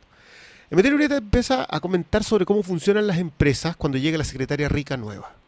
Estos son los términos que ocupa él, yo no quiero, no quiero Ujú. entrar. Pero básicamente que si llegaba una secretaria más o menos nueva, más o menos buena, empezaban con el, ya, pues cuando vamos a salir, vamos a tomarnos algo, y un poquito al velador, etcétera, hasta que lo conseguían. ¿Por qué? Porque la dinámica del poder implicaba que ellos podían levantarla. Eso es lo que ocupaban ellos. Y en el otro lado, que es algo que, de lo que habla la Marlin cuan- cuando, se refiere a la interseccionalidad, y ella habla acerca de que una mujer tiene menos poder que un hombre para entrar a un trabajo. Una mujer negra tiene menos poder que un hombre y que una mujer blanca para entrar a un trabajo. Una mujer negra y pobre tiene menos posibilidades que la mujer Claro. blanca con, Posiciones con de recursos, privilegio. posiciones de privilegio. Y llega a la conclusión de que en realidad la clave es el poder y que tiene menos que ver con eh, las diferencias de género. Pero obviamente la diferencia de género ya te coloca en un escalón más abajo. Y por lo tanto... Es que yo ahí estoy en desacuerdo. Es que Dale. ya, pero yo de verdad quiero escuchar por qué hay un desacuerdo con eso. Yo vivo diariamente en una situación en la que estoy con mucho más poder que hombres y es en la consulta. Ahí la figura de autoridad soy yo y en ningún caso me siento con menos poder que el paciente que tengo por- puramente porque él tiene pene, Pero igual, en lo absoluto. o sea, es que yo creo que a tu consulta probablemente se aplica, pero pensando como en el medio, eh, como... por Estoy súper de acuerdo, no estoy generalizando mi claro, situación. Como chileno, ¿cachai? Sí me, me suena mucho más a lo que está escribiendo Cristian. Sí, No, pero no, yo no es estoy que- para nada que- generalizando mi situación, pero me da un poco de tirria que se invisibilice tanto eh, otra otra área, porque se está dando mucha visibilidad a las áreas donde sí, los hombres tienen más poder, obvio, el área de trabajo, todo lo externo, sí, obvio que sí, Pero es que, pero como que se, se silencia mucho lo otro también. es que mira, yo ¿Pero uy, qué es exactamente lo otro? Sí, eso justamente. Las áreas en donde las mujeres tenemos más poder, ¿Cu- ¿cachai? cuál- Que es el área de las interacciones personales. Mira, por Ah, ejemplo, cuando hablamos como de, de agresiones y cosas así, sí, pues la de hombres es mucho más como agresiva, mucho más visible y todo. Cuando yo veo, cuando una mujer es agresiva, es de una forma mucho más como, como que, ay, me, me da lata porque quería citar a Luis Sique y ahora como que la, la cita se, se va al carajo. Pero filo, Eh, hazlo, hagamos el ejercicio. Porque decía, como que comparaba a los niños con las niñas y decía como que los niños cuando tenés un hijo como que te caga la vida, como que te, te puede cortar un brazo, ¿cachai? Un cabro chico, te daña a ese nivel. Pero la niña no, la niña agarra tu corazón y, te lo caga, caga, caga en tu alma. Y esa es la forma, ¿cachai? En que, en que he visto como la agresión desde las mujeres hacia los hombres y hacia, bueno, hacia personas, ¿cachai? Eh, siento que está súper invisibilizado la- las áreas de poder que tenemos las mujeres, que son mucho más de in- interaccionales. po. O sea, yo sé cómo dañar a otra persona tocándole así la fibra y dejándola hecha mierda. Y cuando he podido lo he hecho y me siento súper arrepentida de haberlo hecho alguna vez, ¿cachai? ¿Sabes lo que pasa? Y- Que, que, mira, yo entiendo a lo que te refieres. Entiendo perfectamente que, por ejemplo, en una relación interpersonal heterosexual, el hombre va a estar condicionado a la capacidad de la mujer de conducir. Y, y- y seamos súper realistas en eso porque la mujer en realidad tiene por conexión emocional la capacidad de llevarme. Vamos a... Creo que puedes estar muy de acuerdo con eso. Pero... Es que sí hay, hay diferencias básicas. Claro, Mm. pero eso no es estructural. Que es donde yo entiendo, donde a mí más me extraña que no se internalice el feminismo. Esto no tiene que ver con cómo nos relacionamos como personas, tiene que ver cómo nos relacionamos como sociedad. Y en la sociedad el patriarcado funciona. El sistema en el que el hombre tiene más poder que la mujer es.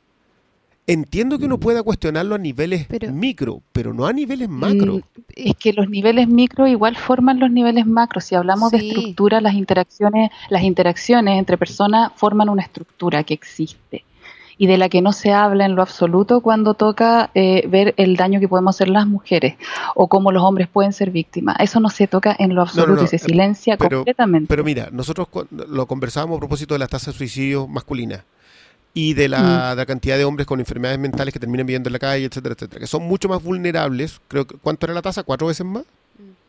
Eh, la de los suicidios en Chile es cuatro veces más, en el mundo es el doble. Ya. O dos veces más que mujeres. Claro.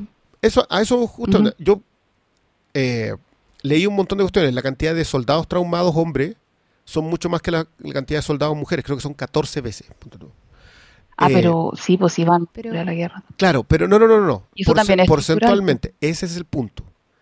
Eso es estructural. El daño que el hombre recibe porque no fue capaz de mantener la casa, porque no fue capaz de tener un trabajo escrito, etcétera, etcétera, eso es estructural.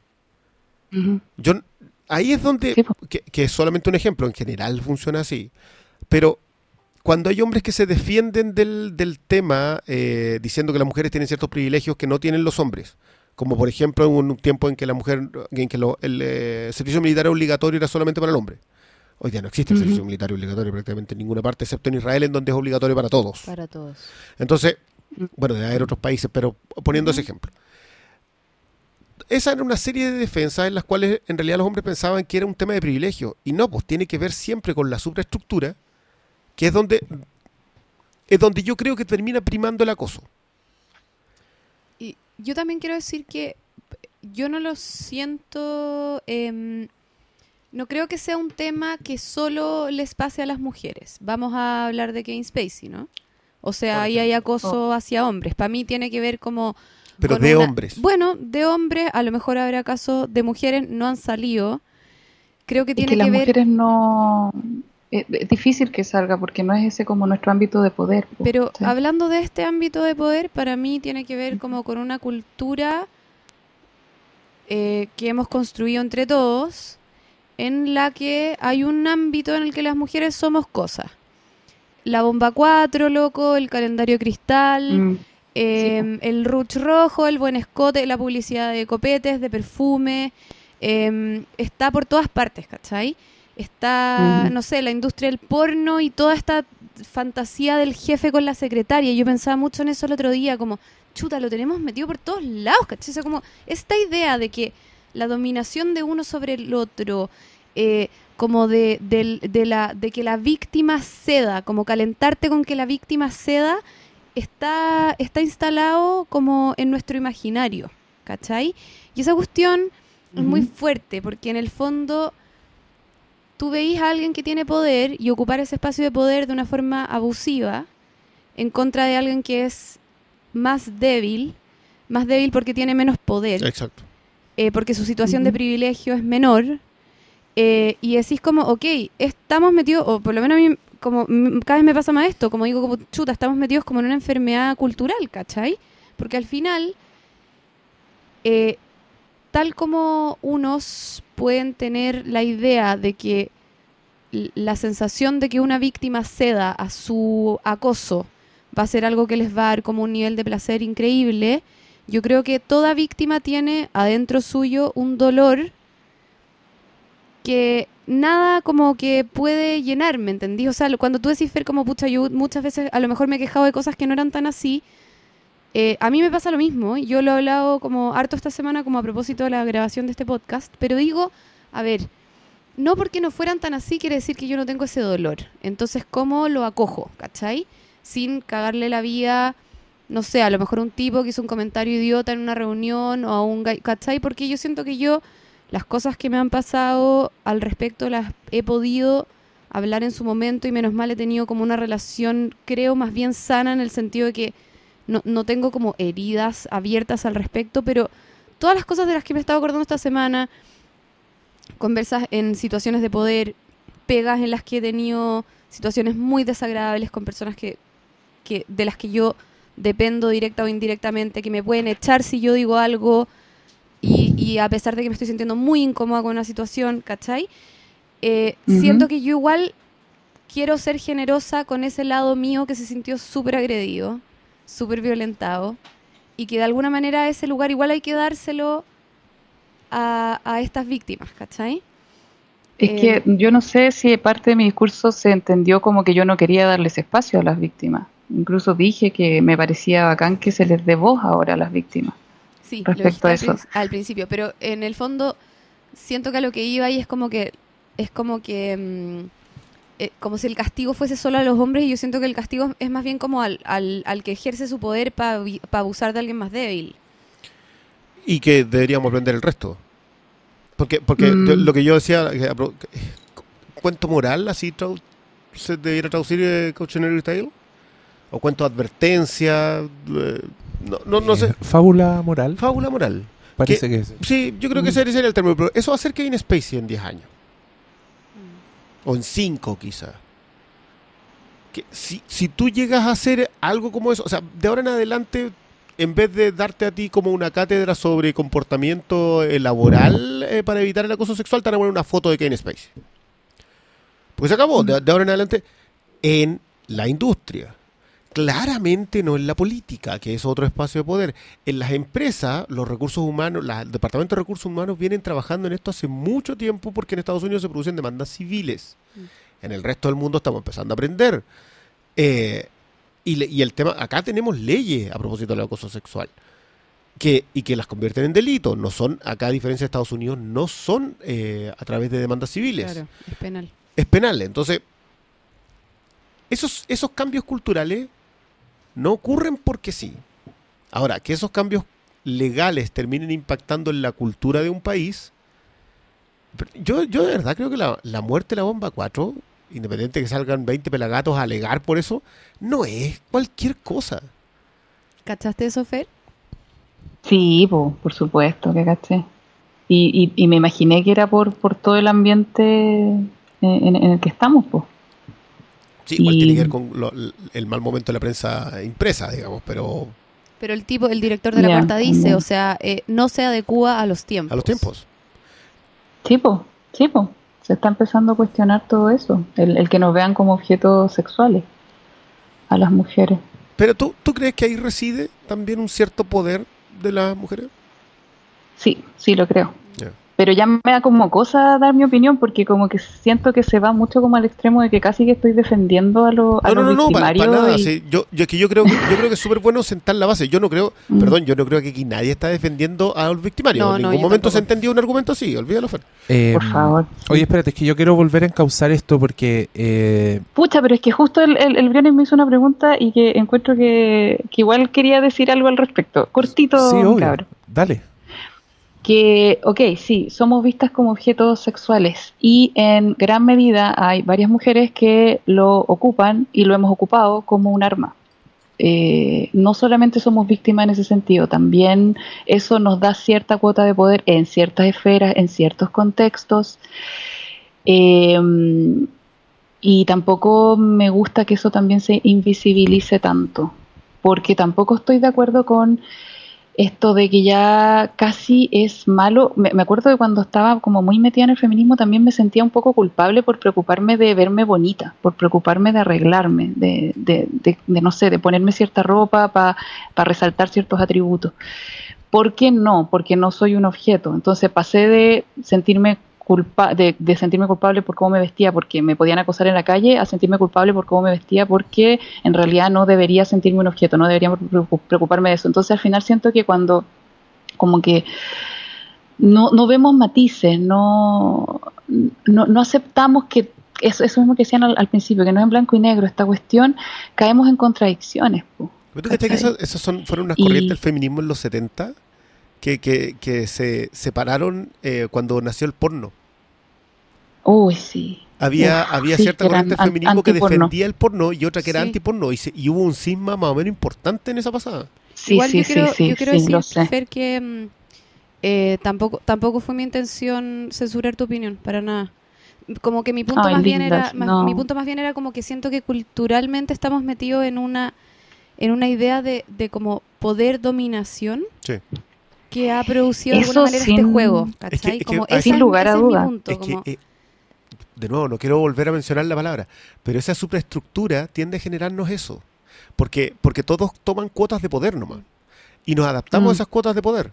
Si en el caso, de, como, como, como teoriza la Fer, la mujer tiene más poder a- por el uso de su sexualidad, lo Claro, ejerce, pero- porque no tiene otro acceso de poder. ¿cachai? Eh, Sí, al- sí, sí, total. Y yo- a lo que yo iba es que en el fondo, que luego como lo tenemos también metido en una fantasía, ¿cachai? Como existe Sí, en sí, nuestra sí, sí, cultura pop la fantasía de la dominación y la fanta- ¿cachai? Como Que yo creo que igual es más interno. yo creo que, que, que, mira, una de las cosas que a mí me, me llama la atención a propósito de todo esto.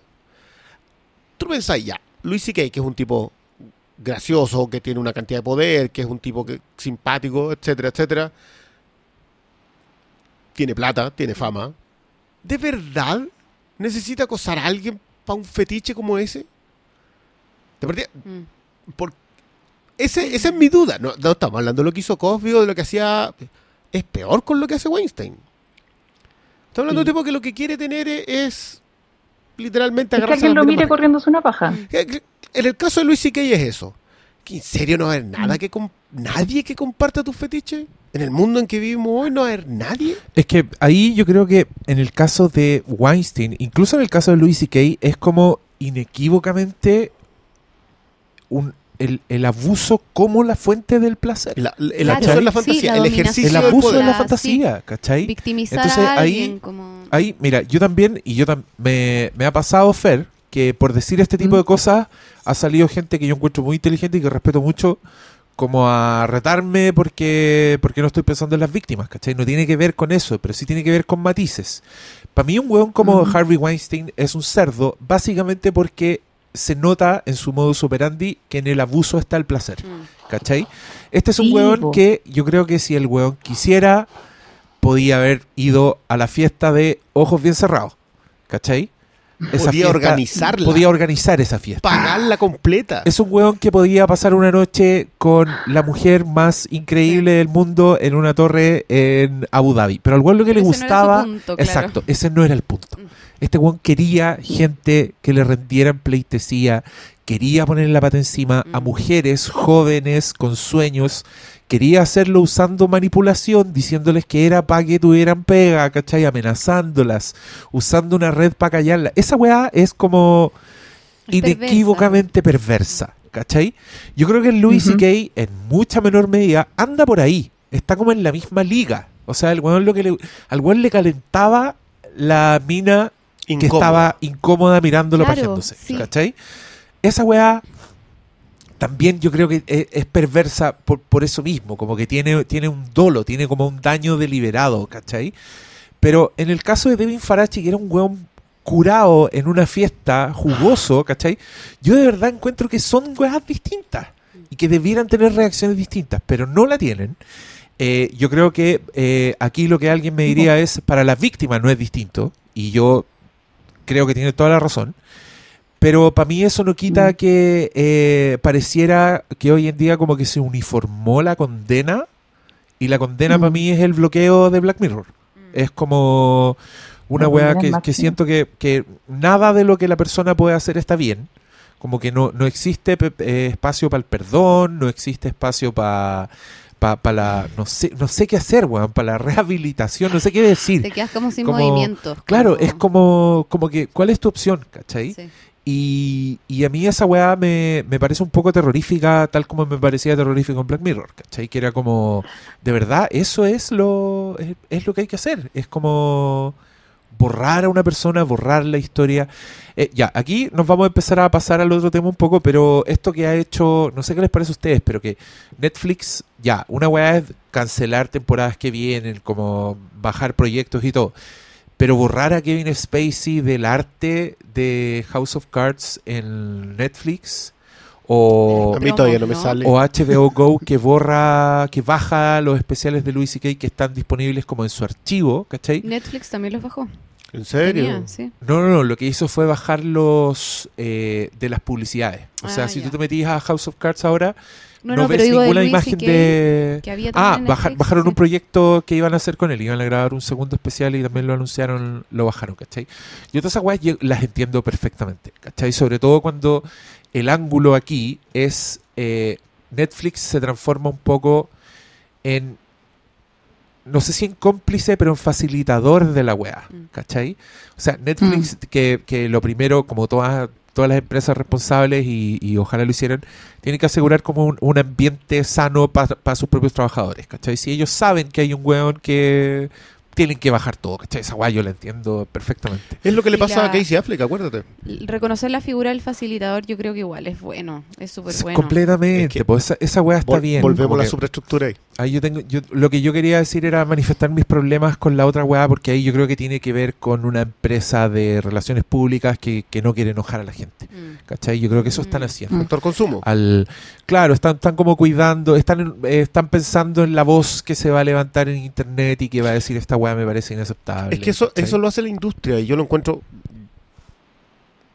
Si hay algo bueno del, del- de todo este concepto del empoderamiento, es que tú sí puedes cuantificarlo económicamente. Mm. Hoy día las mujeres trabajadoras con cierta cantidad de ingresos, consumidoras, etcétera, etcétera, eh, tienen más poder que lo que tenían hace, qué sé yo, 15 o 20 años, claramente. Porque hace 15 o 20 años ya había denuncias sobre un montón de gente. Sí. Eh, distinto lo de Kevin Spacey. ¿ah? Lo de Kevin Spacey en realidad es más grave porque se le, se le para una organización, eh, una serie de organizaciones que son las LGBT automáticamente. O sea, él sale con su respuesta y se mató solo. Sí, que, que- que salió del closet. Que sale del closet Fue haciendo muy la comparación. desafortunado su, Es una forma de decirlo, era un error su garrafal. comunicado. O sea, no, no es... Y, y yo encuentro que, o sea, ese es el, es el peor de, de todos, pero el de Luis C.K. igual. Es que el de Luis C.K. es una disculpa que no incluye la palabra lo siento. Y, y que además ¿Qué- como qué todos ellos me admiran y yo soy tan admirado que en realidad yo nunca me he dado cuenta que tengo tantos fans y mis fans como que se ponen en unos lugares tan difíciles como yo la leí una vez y dije como mira buena onda Luis C.K. pido perdón y después la leí otra vez y dije como ¿qué se cree? Alguien, Ah. alguien, alguien en Twitter dijo, Louis C.K. descubrió la forma de masturbarse delante de todos nosotros. Cla- Después ya. Oh, Yo creo que la mejor que vi fue una que decía Estoy control F, sorry. O sea, buscar lo siento en, la, en el comunicado y no existía. Mm. Cerrar la pantalla. me faltó leerla de nuevo entonces, porque yo no, no, no vi, no vi eso. Pero claro, ahora que lo decís. Oye, igual, perdón, Es que perdón sí. que retroceda un poco, perdón Fer, es que creo que esto es algo que Sí. quedó en el aire y que quise decir, porque cuando, cuando están hablando como de, la- de las características para que sea abuso, tú dijiste, Cata, como sexualidad involucrada, violencia y poder. Eh, yo, yo quiero decir que esto es algo que, que yo he pensado de mí, ¿cachai? Y de las historias que he escuchado de, mi, de amigas y de parejas y exparejas. Eh, es que yo creo que el hombre tiene implícita eh, las tres. ¿Cachai? Aunque no haga nada, aunque el contexto no lo dé. Yo soy un weón que me doy cuenta que cuando voy caminando en la calle en- la noche y me paro detrás de una mujer, esa mujer se asusta. Cruza la calle, hace como que para para mirar el celular y yo la adelante, ¿cachai? Y, y me doy cuenta que en- yo en todo momento tengo poder sobre una mujer, ¿cachai? Eh, si yo voy caminando por la calle detrás de una mujer solo de noche, yo soy el weón que mide dos metros, que, que puede ser un weón que en ese momento está con el pico parado debajo de su, de su parca, y soy un weón que tengo la fuerza física para ejercer la violencia, ¿cachai? Eh, yo, yo no estoy citando nada, estoy diciendo cosas que he pensado a partir de todo esto, ¿cachai? Y, y en las historias que yo he escuchado de amigas o exparejas o lo que sea, también estaba ese poder implícito desde ya, ¿cachai? Como de entrada. Como un weón que está en tu casa, curado. Ese weón tiene el poder de irse y de no irse, Mm. ¿cachai? Y esa weá eh, ya deja, deja el, el terreno limpio para un abuso que puede marcar a esa persona para siempre, ¿cachai? Eh, yo pensé en esas cosas luego de darme cuenta de que yo en mi vida nunca he estado en una situación de poder sobre otra mujer. de ¿Cómo? poder real. No, es que, mira, yo estaba pensando en, en- en- pensando justamente en el poder. Yo estaba pensando si yo alguna vez eh, tuve la oportunidad de cometer un abuso o cometí un abuso y no me di cuenta, ¿cachai? Y pensé, ¿cuándo yo he tenido poder sobre otras mujeres? Y, y de lo único que eh, lo único que se me ocurrió fue cuando yo he sido profe, ¿cachai? Eh, yo he hecho clases. Y, y sí he estado muy consciente de mi poder, ¿cachai? Como que tú, de repente, dependiendo de dónde estés dando clases, de repente hay alguien, ponte tú, o sea, el hecho de que su, su nota dependa de ti ya te da un poder, ¿cachai? Y, y hay otro tipo de poder también, y que es el poder que te da, ponte tú, el ser admirado por alguien. Y no, y no lo estoy diciendo porque yo sea bacán, pero si yo soy un weón que llega a hacer clase, no sé, de películas y, de, y he visto películas durante 30 años de mi vida y estoy hablando con una niñita que solo ha tenido 10 años de ver películas, obviamente para esa niñita yo soy un, un weón con poder, ¿cachai? Soy un weón digno de admiración o de ser escuchado. Cuando yo hablo con esa persona no estoy hablando en igualdad de condiciones, Mm. estoy hablando desde un podio, ¿cachai? Desde un, no sé, lo que sea. Y puta, claro que todo cambia, ¿cachai? Y ahí yo me acordé del capítulo de Girls, que lo mencioné como por ahí en Twitter como la, la precuela de este capítulo, porque es un capítulo que es- está más vigente que la chucha, Mm. Y es una weá que te muestra justamente el poder de la admiración, el poder, ese poder como un poder intelectual, si queréis si queréis llamarlo de alguna forma. Entonces sí hay, hay muchas aristas que tocar y solo quería decir eso porque hablaron de las tres cosas del poder. Ahora sí que no te interrumpo más, nunca más, lo juro.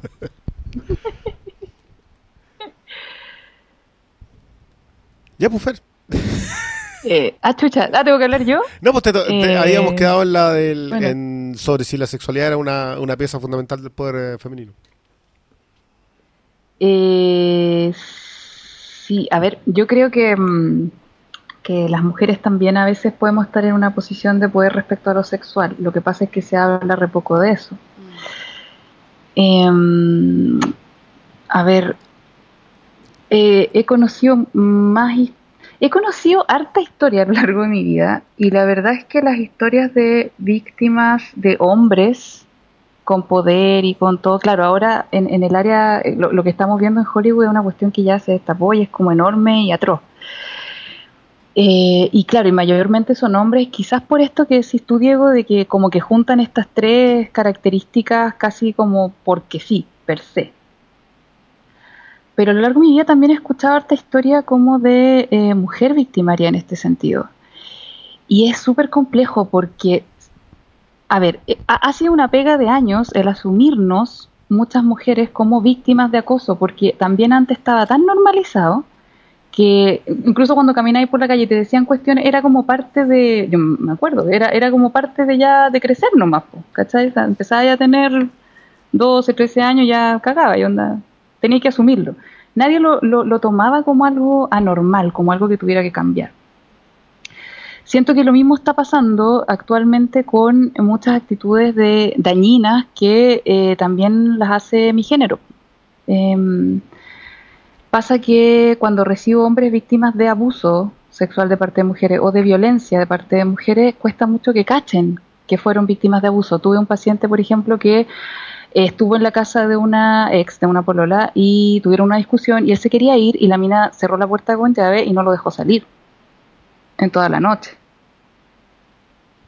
Y, Oh y yo le decía, pero Sí, y claro, y, cuando el Diego dice, es que yo tengo más fuerza, por lo tanto yo soy así como per se, yo puedo, no es tan así, po, porque las interacciones sociales no se rigen únicamente por la fuerza física, se rigen por varias cosas más.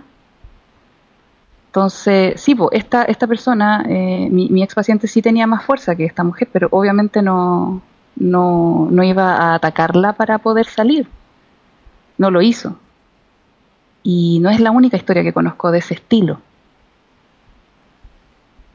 Entonces, el, el, el ser partícipe de tantas historias de ese, como con- con esos matices, me hace un poco mm, cuestionar todo esto como de que sea tan clara esta idea de que los hombres tienen más poder, de que sea tan claro de que si hablamos de sexo, poder y, y ¿cuál era la otra violencia?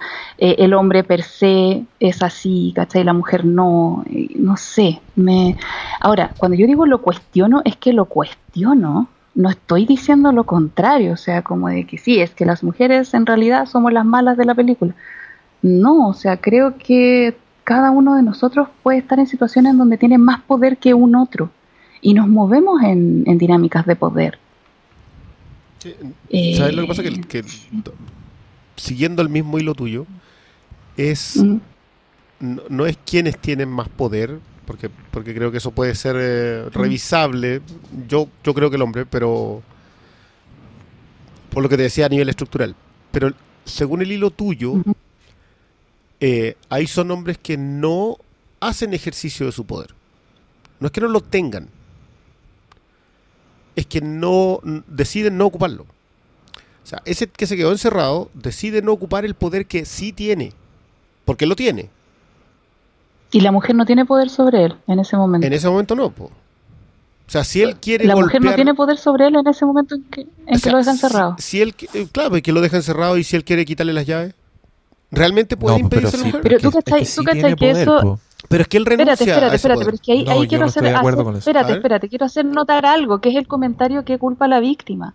Eso que me estáis diciendo es exactamente lo que dicen las, las personas cuando a una mujer la violan y dice, pero a ver, pero ¿por qué no te defendiste? ¿Pero por qué no gritaste? O cuando accedes a tener una relación sexual y tú no quieres, como, como el ejemplo de la, Ya. del capítulo de Girls. Sí, pero Porque tú mira, igual podrías decir, ¿por qué no te fuiste? Déjame, déjame acotar algo lo que- siguiendo el mismo hilo. Ya. Eh. ¿Por qué no se fue la mujer? ¿Por qué eh, no huyó? ¿Por qué no gritó? Etcétera, etcétera. Todos tienen que ver con que su nivel de poder no es igual.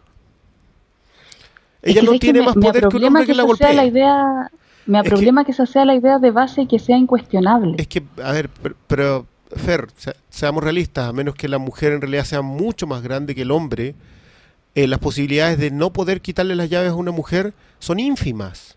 Él decide no hacer uso del poder correctamente, ¿ah? yo no, no, no quiero que te equivoques en eso. Él decide no hacer uso de ese poder, pero él es más fuerte. Entonces, si- Físicamente más. físicamente más fuerte. Pero, Sí, pero si estamos, si estamos hablando... hablamos, Es que es eso, po. yo creo, yo creo que aquí claramente el ejemplo de la Fer es una relación que es abusiva Eh, Exacto. y sí. es una relación que y, y cuando una relación es abusiva es, es cierto lo que te dice, o sea, es como es como cuando te enteras que, un una mujer ha sido, ha sido golpeada durante tres años y uno dice, y, y- y llega un weón y le dice, ay, pero ¿por qué no hizo antes? ¿Por qué no hizo otra cosa? ¿Cachai? Es como, siento que, es, siento que es opinar muy en micro de algo que es macro. Claro, es que, ¿cachai? es que en el en este macro caso, si la-. ¿qué pasa si la weona te sacó las llaves y no te diste cuenta y te, y te diste cuenta cuando ya estabas encerrado, ¿cachai? Ahí no cuenta el poder. La weona te cagó, te dejó encerrado y, y es otra pata encima que te viene poniendo aparte de la tortura psicológica, ¿cachai? No sé qué tiene que ver ¿Y esto con el abuso, pero no, no fuimos para acá. Igual, igual diría que em, eh, de nuevo, como de las que de las que hablan los casos que estamos viendo en la prensa, no tienen que ver con relaciones No. entre dos personas. No. O sea, no son relaciones Tiene que ver con amorosas. poder. Claro. ¿Cachai? Son relaciones jerárquicas, ¿no? Y como Desde ese punto de vista está súper buena la, la definición gringa que es assault, que es como asalto, Sí. que implica como el, el, Sí, y el- el apito de nada. el- el- Entonces, claro, es, es a, pro- es a pro- a propósito de nada. Es que tiene, tiene que ver únicamente con poder. Lo que, lo que me aproblema a mí es que sí, podemos darle caleta de importancia a la fuerza física, pero en las interacciones de poder juegan, juegan roles, o- otras cosas que son como más invisibles y que te explican también por qué estos hombres también tienen como víctimas a hombres que quizás también pudieron haber respondido físicamente y no lo hicieron. Claro. ¿Cachai? Entonces, Eh, claro, pero como es que, que, darle mira, tanta importancia a eso suma, me parece... suma en el caso de Kevin Spacey. Ya, vámonos al caso de los hombres con hombres. Eh, en el caso de Kevin Spacey no toma a un actor o no toma a un asistente que tenga el mismo nivel de poder que él en la industria. Vuelve a ser, No, ojo, yo creo que la clave de todo esto es el poder. Yo, yo de verdad creo que concuerdo con Diego, lo, lo habíamos conversado. Acá la clave de todo esto no es que tú puedas ejercer violencia sexual, sino que te puedes salir con la tuya porque tienes más poder. ¿Qué es lo Sí, que pasa? Que, acuerdo. que el coincidente en Weinstein, que el coincidente en Mm. Lucy Kay, que el coincidente en... el- Volviendo al abuso sexual Y, en y Hollywood. sí, y, Sí. y también Y en, en los general. casos acá. O sea, Patricio Ales, la nana, sí. las dos secretarias y la, Completamente. y la hijastra Sí. chica. Obvio. ¿Cachai?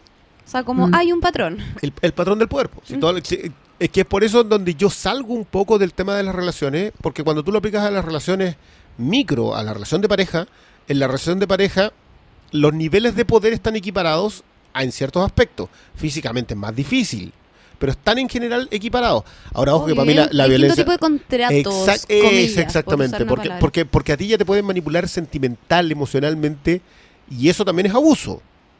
Pero no tiene que ver con, Sí, sí. con, con esto otro. Que quizá, quizás sí también, pero eso No, otro pero por es que es muy distinto, es muy distinto que ya sea o tu ídolo o tu jefe o alguien a quien tú admiras o con, con quien te sientes en una posición de alguna manera inferior. Nos lo decía el capítulo de Girls también, Sí. ¿no? Como esta mina le decía, weón, estas locas te admiran, tú eres su ídolo, ganáis caleta de plata vendiendo libros, ellas sueñan con ser escritora. Ya eso te todas una, una disparidad, ¿no?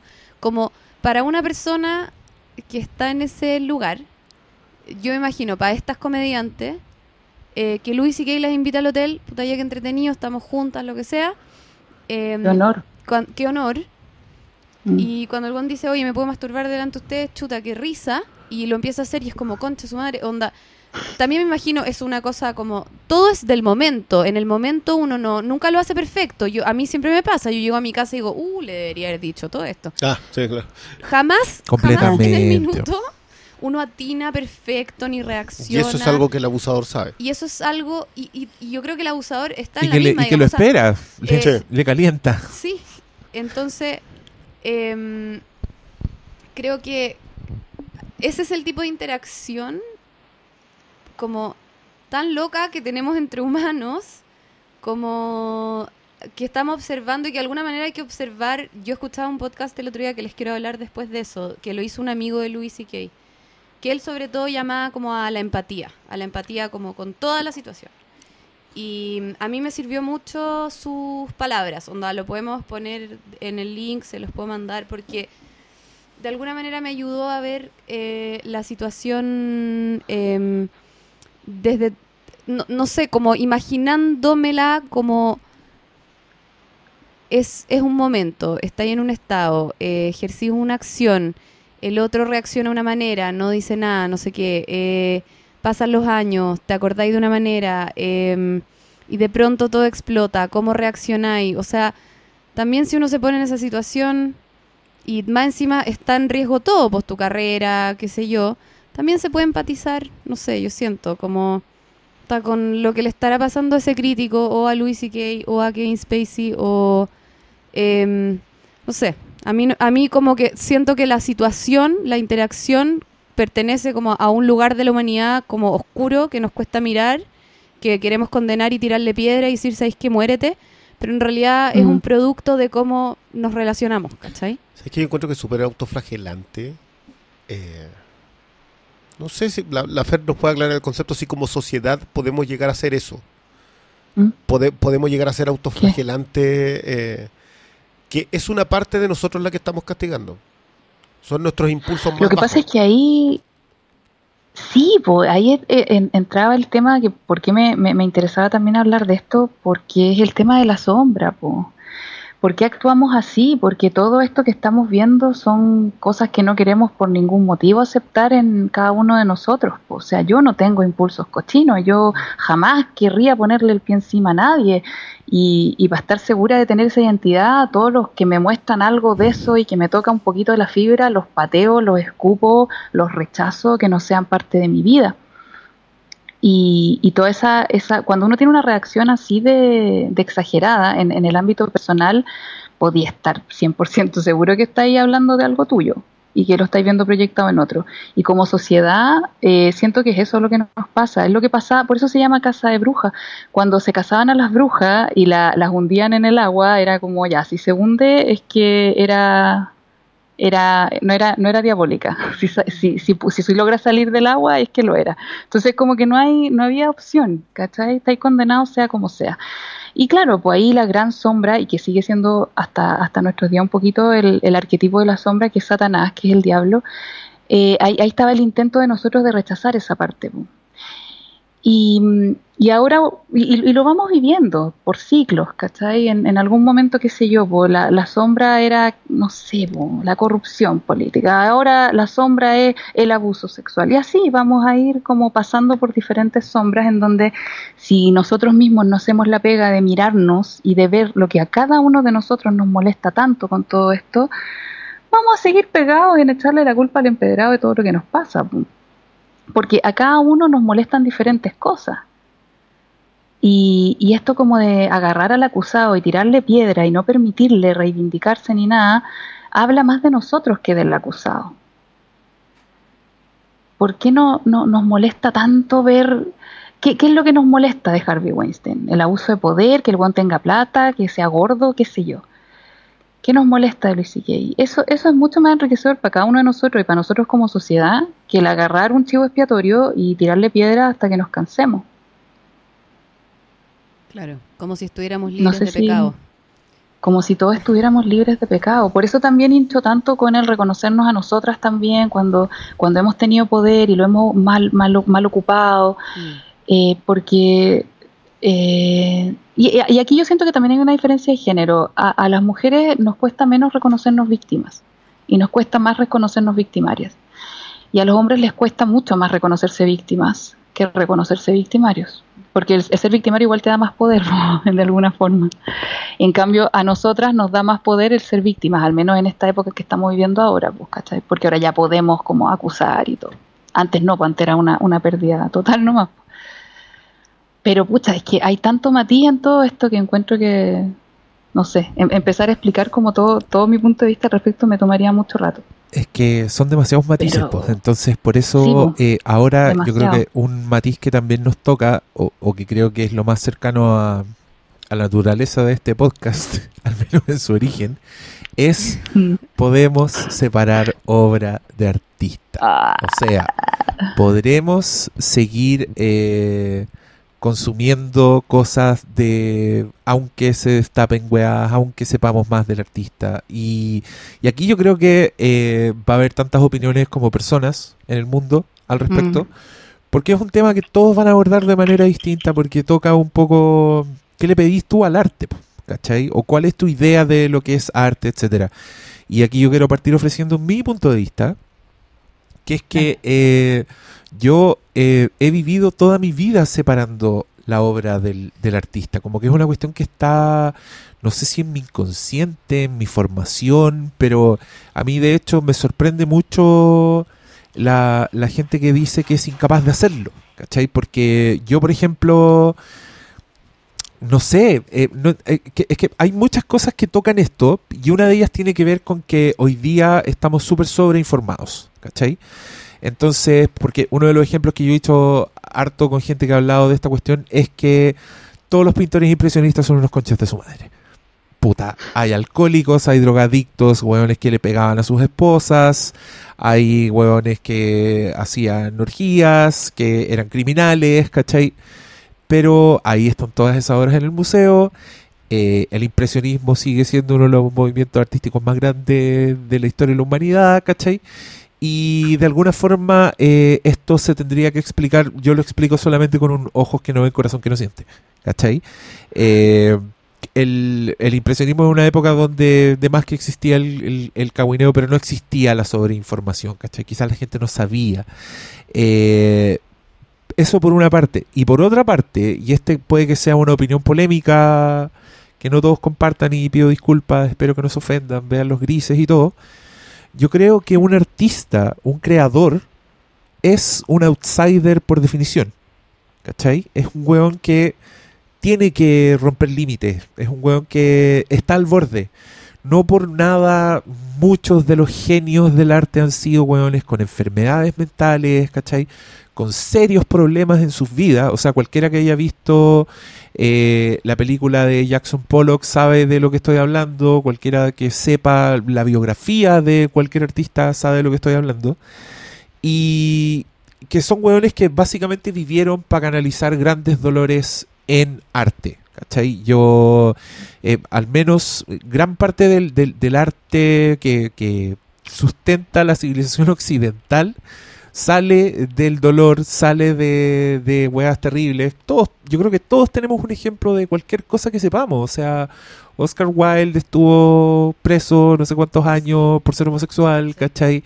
Eh, Sí, como mientras estaba casado y tenía dos hijos, le ponía el gorro a la señora con un estudiante, con un alumno. con un o sea, alumno. Sí, y el papá de ese alumno los cachó y lo denunció y lo metió preso. O sea, el artista es un ser atormentado, un ser difícil. Yo creo que tiene que serlo, pero de alguna forma estamos en una época en que no estamos dejando que los artistas sean, sean hueones conflictivos, hueones outsiders. ¿Cachai? Eso a mí me preocupa un poco. Siento que es como. No, sé si es una evolución. Yo siento que es algo que está forzado. Por eso hay, hay, tanto choque en redes sociales. Hay tanta gente radicalizada al respecto. También porque es una weá nueva que nunca nos había pasado. ¿Cachai? Entonces en eso yo también le quiero pedir paciencia a todo el mundo.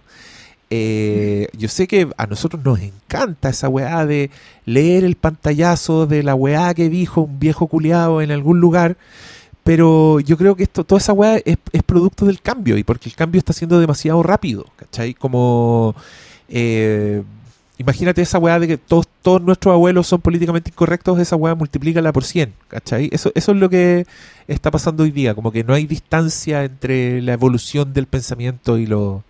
Y bueno, me perdí, pero creo que a, a lo que iba, para mí el artista siempre ha sido un weón, un weón terrible, un y, y, que hay que ignorarlo al momento de enfrentarse a la obra. Entonces, eh, pero con esto mismo, yo también he descubierto que no es tan fácil.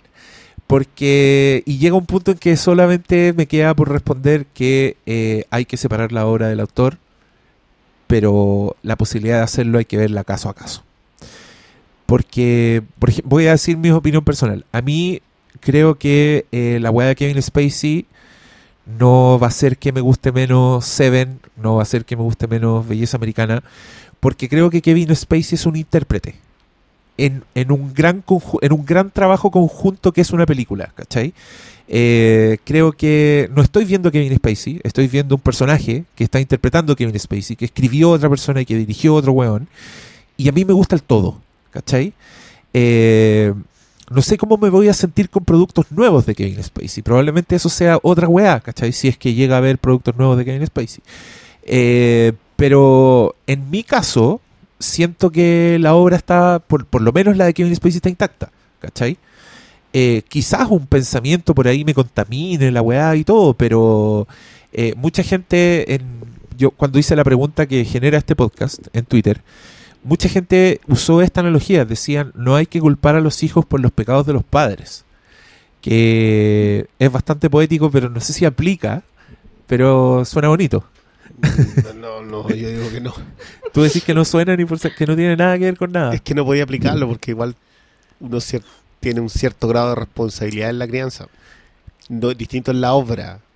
La obra la hiciste, pero... ¿Y por qué nadie wea a los papás de Charles Manson entonces? Supongo ah, que porque ah. muerto. no sé. No sé, ¿sabes qué? A mí, a mí un amigo me decía algo un poco diferente. Me decía, ¿sabes qué? Lo que me asusta es que quizá Kevin Spacey, porque a él le gusta House of Cards. Ya. Y me decía, quizás solo él, Kevin Spacey, podía acceder a esta oscuridad que él tenía para poder interpretar tan magistralmente a este personaje tan oscuro. Ya, pero ¿cachai? Que esa observación No tiene sé. implícita eh, la creencia de que entonces el, para el arte hay un límite. Ah, claro. Yo tengo notado que en el teléfono el primer punto de la conversación eh, son tres nombres. Tres nombres. Tres nombres. Dale. Eh, Elia Kazan, Ya, Sam Peckinpah ya, y Clint Eastwood. ya. Eh, Desarrolla.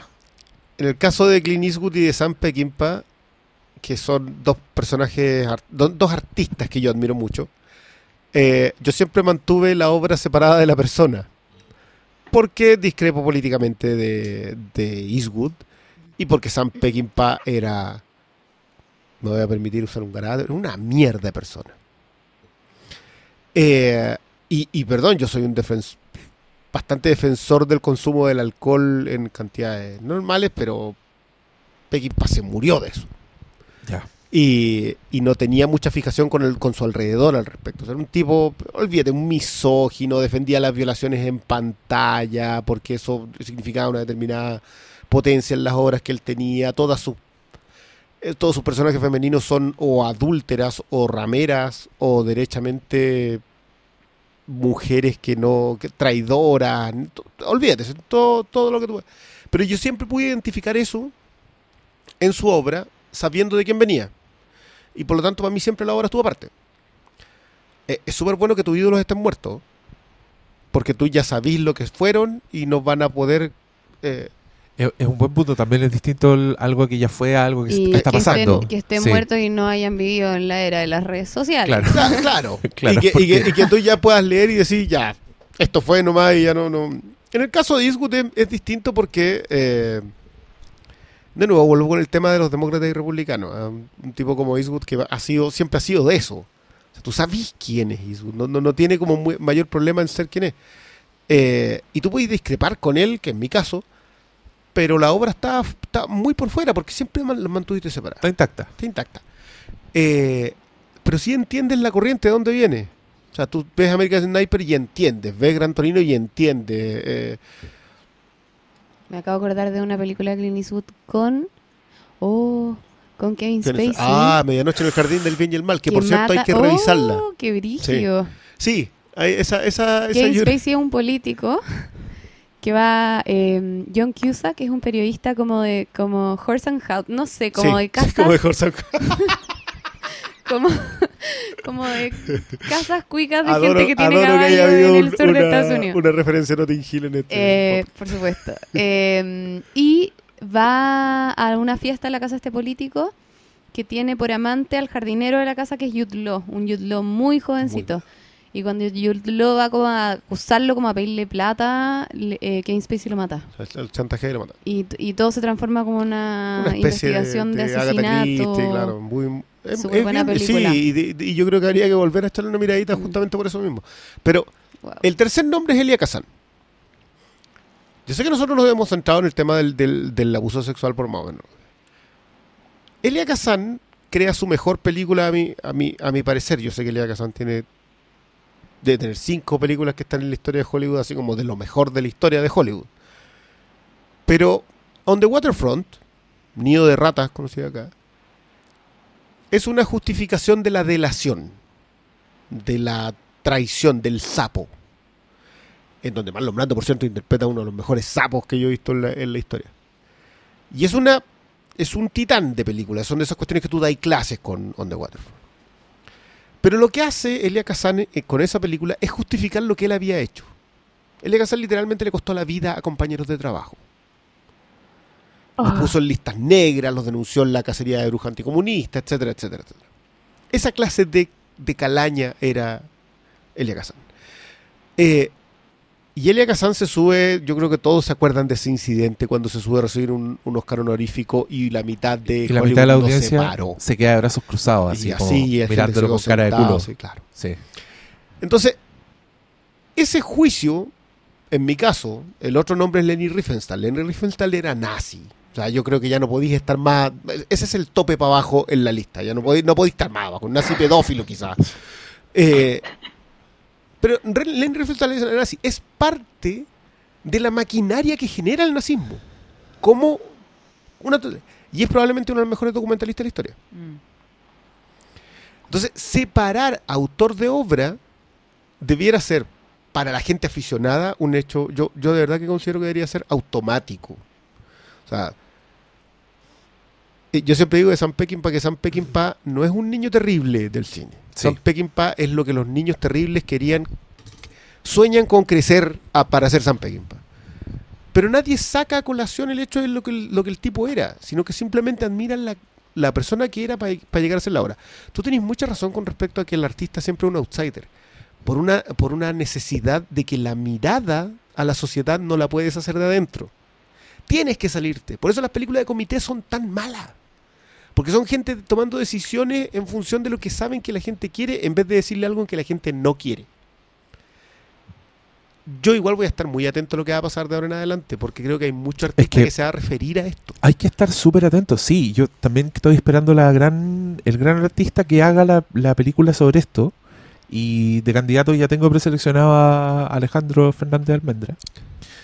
Gran Eh, ausente.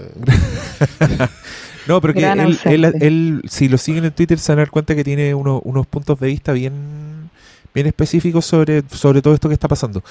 Eh, en particular sobre esta noción de que el humano es un ser fallido, ¿cachai? Y aceptar eso significa que tenéis que creer en el perdón, por ejemplo. Eh, que es algo que pareciera que, se está negando en favor de otras juegas que se ponen por delante, ¿cachai? Que yo entiendo que son súper importantes, pero a mí me preocupa mucho la radicalización de, de toda la wea, ¿cachai? Me siento que un mundo de blancos y negros es, es muy malo, aunque sea el, el camino al infierno está pavimentado de buenas intenciones, dicen. Pero a lo que, a lo, lo que te iba a ofrecer a ti eran contraejemplos. Porque por eso yo digo que tiene que ser caso a caso, porque los tiempos me han demostrado que tiene que ser caso a caso. Ya, ok. ¿cachai? Te voy a dar dos ejemplos. El primero es Louis C.K., que lo tenemos cerca. Al lado. En el, en el, el stand-up, como disciplina artística, si querí, es, eh, requiere un compromiso de verdad con el, con el hablante, con el hueón que tiene el micrófono, ¿cachai? Es lo que diferencia el stand-up de los cuentachistes, de la gente como Álvaro Salas que dice weas graciosas una y otra vez. El stand-upero tiene un punto de vista, ¿cachai? Eh, y para que ese punto de vista funcione, el espectador lo tiene que creer. Yo creo que por eso esa es la clave de la popularidad de Louis C.K. Eso es lo que el weón hace. ¿cachai? La gente que sigue a Louis C.K. quiere saber lo que él piensa. Está de acuerdo con él, con sus principios. Louis C.K. es un weón que igual está en un pony moral cuando está en el escenario. ¿Cachai? Es él, indivisiblemente él. No estáis viendo montaje, como el caso de una película de Sam Peckinpah, no estáis viendo fotografía, no estáis viendo una historia ficticia, estás viendo a una persona a la que le crees todo y que te cae muy bien y te hace reír. ¿Cachai? Partiendo la idea de que eso no es una obra de arte en sí, que eso no es un personaje, que no eso no es un constructo artístico. Es que puede serlo, pero el pacto es la inmediatez. Ya. Es que no es a través de un filtro. ¿Cachai? Pactamos que no lo ningún es. buen stand-upero, eh, tú crees que es un personaje. Tú crees que es él Ya. todo el tiempo. ¿Cachai? Eh, piensa en cualquiera. Todos tienen eso. ¿Cachai? Y los que no funcionan son los, Sí, son los o, mentirosos. o al menos, o al, nos- nos- como al menos tienen una moral con la que claramente están de acuerdo, porque también Sí. te pueden estar contando un cuento que es mentira. Sí, sí. Obviamente. O sea, Completamente. Dave Chappelle no creo que haya visto una guagua negra vendiéndole crack y- en una esquina, digamos. Y, la- y pero, las historias que te cuenta Natalia Valdebenito también. pero, pero Son tienen una extra- ética, pero hay tienen verdad. como, claro, como Exacto. una creencia de fondo. hay, hay verdad, hay un punto de vista, sabís de las weas que te van a hablar todos estos huevones, ¿cachai? Por eso, a mí me pasa, por eso el stand pero me resulta doloroso el que no le creí, el que no veis un punto de vista, ¿cachai? Ese weón que está parado tratando de convencerte, wey, y tú así, no te reís de nada y te querís ir, Mm. y decís por la chucha. Y, te- sentís mal por él porque nadie se ríe, ¿cachai? Si no es una wea que te pasa a ti, es como... Es parte del, compromiso. Entonces el caso de Louis C.K. me lo mata. Me mata Louis C.K. ¿Cachai? Probablemente lo escuche y logre abstraerme de, de quién es Louis C.K. el que conocemos ahora cuando el weón habla, por ejemplo, de sus hijas, cuando habla, hace esos statements como sobre la tecnología, cuando se aleja de la weá. Pero cuando el weón hable de las minas, de cómo se siente ahora que es soltero y la weá, yo voy a estar pensando que el weón le gusta pajearse delante de mujeres y que dejó mujeres marcadas para siempre por esa weá y mujeres se sintieron mal. ¿Me cachai? No puedo separarlo. Esa, porque en este caso la obra es el mismo weón. Sí. El otro contraejemplo que te voy a tirar. Víctor Salva, el director de. Powder, Jeepers Creepers. Uy, dirigía Powder él. Sí, Oh, dirigió Powder, no dirigió acordaba Jeepers Creepers, la 1, la 2. Es un weón que fue condenado por abuso sexual a Sí, menores. ese ya está ¿Cachai? fuera del, del... Pero el weón siguió haciendo películas. Sí. Y yo vi películas de ese weón después de saber su historia. Y hay momentos en que el weón hace planos de unos locos duchándose en un casillero. Pendejos de high school. Y no te podéis abstraer. No. Y yo No, no, no, paré no. la película, que se haya la mierda este weón, ¿cachai? Imposible. Con Roman Polanski puedo. ¿Cachai? Sí, igual Roman Polanski, eh, no sé si vieron el documental que está en Netflix, que cuando lo tomaron preso en Suiza, Ajá. hay como otro, un amigo que es productor, que sé yo, que lo va a entrevistar, eh, y cuenta un poco la historia de su vida, ¿no? Como Sí. el pianista, su época como eh, refugiado en una casa que no era la suya porque sus papás Sí. se lo habían llevado a unos campos de concentración, eh, eh, etcétera, etcétera. Digamos, o sea, cuenta varias cosas, pero cuando habla del episodio de abuso es muy loco porque entrevistan a la ya ahora mujer Sí. con hijos chicos, todo, y ella dice... Este weón me ha pedido disculpas cien mil veces. Yo solamente le quiero pedir a la prensa que por favor me dejen de acosar. Sí, Váyanse, o sea, como ya está bueno. sí. Eh, entonces también ahí igual hay un caso que tal vez podemos meter una cajita un poco distinta porque él efectivamente ahí hay una resolución de parte de, las, de los dos Sí. lados, ¿no? No, y, y aún más, porque mira, yo hablando de Polanski, eh, yo leí un libro que se llama Roman por Polanski, que es una autobiografía de Roman Polanski. Y, y el weón cuenta el incidente y es. Bueno, si le crees, es imposible culparlo. ¿Cachai? Eh, si no le creéis, es obvio, es su versión, está diciendo él y el weón. Porque ahí él es violación porque tuvo sexo consensuado con una niña de 13 años. ¿Cachai? Y este weón lo cuenta como una fiesta en la casa de Jack Nicholson, donde estaban todos encocados, así duros pero como nadie, donde había minas en pelotas tiradas en el suelo, así, fóllenme. Era una fiesta como uno se imagina las fiestas de Hollywood, de las estrellas de Hollywood, tal cual. Y, este, y Roman Polanski, encocado, se mete a un jacuzzi donde hay una mijita rica en pelota y tiene sexo con ella. ¿Cachai? Y tiempo después le dicen, weón, te andan buscando porque tuviste sexo con una niña de 13 años. ¿Cachai? Roman Polanski te cuenta esto además en un libro donde también te cuenta que se escapó de un campo de concentración, que sus papás murieron en Auschwitz, que el weón, su esposa Sharon Tate, embarazada, la mató el clan Manson y le dejaron la guata abierta con la guagua expuesta Mm. y un mensaje escrito con la sangre de Sharon Tate en la pared, ¿cachai? Entonces tú, le- yo leí esa weá y creo que la weá de Roman Polanski no la podéis echar al mismo saco. De nada, ¿cachai? Y de nuevo reafirmando mi teoría de que tenemos que verlo caso a caso. No Y- nos queda pero otra, y ¿cachai? también yo le añadiría a tu teoría que, mm, porque creo que estoy de acuerdo, que todo relato es una versión de lo que ocurrió, que eso igual es algo muy delicado de los temas que estamos discutiendo, ¿no? Completamente, completamente. O sea, nadie de nosotros estuvo ahí, hay dos relatos y los dos relatos no concuerdan. Sí. Chucha. ya, está peludo. Por eso, ojo que por eso también se descarta mucho mm, muchas de las acusaciones, excepto cuando ya son sistemáticas. Sí, po, porque lo sistemático les da coherencia. Eso Exacto. leía yo como sobre lo de la revista El Sábado y el Patricio Ales, perdón por ser majadera, pero en el fondo lo que le daba peso a la denuncia, porque hay varios casos que ya prescribieron. Si, si pasaron Claro. más de cinco años, tú ya no podís Sí. en Chile denunciar eh, ¿Cinco años delitos sexuales. Sí. Em, entonces, ojalá que cambien la ley, pero en el fondo así es la ley hoy en día. Sí, entonces, hay casos que ya infantiles, o sea, prescribieron, pero que le dan peso a los que todavía están vigentes. ¿Cachai? Claro, Claro. Porque le dan coherencia a la historia. Porque si hay seis o cinco o seis mujeres que dicen, efectivamente, este tipo eh, me maltrató psicológicamente, qué sé yo, eh, se expuso frente a mí, trató de abusar de mí sexualmente, incluso abusó de mí sexualmente, es como, ok, hay un relato coherente con respecto a esta persona, que es lo que pasa con Harvey Weinstein, que es lo que pasa con los casos que están como ya comprobados, Bien ¿no? documentados. Porque con- hay sí. muchos que son todavía acusaciones solamente. Lo que yo añadiría, y que creo que es complejo de la conversa como de hoy día, es que el, el cambio de paradigma que nos permite como... eh, eh, o sea, el cambio de paradigma actual con respecto al, al, al pasado, ¿no? Porque Pollock, lo que uno sabe, lo sabe de relatos, probablemente que vienen de él, de sus amigos, de cercanos, como todo está mediado por el relato, ¿no? Claro. Eh, y aunque sigue siendo así hoy en día, porque finalmente hacer un post de Facebook es un relato sobre algo que pasó, Ajá. sí tiene demasiada más como inmediatez. Sí. Eh, Está pasando ahora. Está pasando ahora. Claro.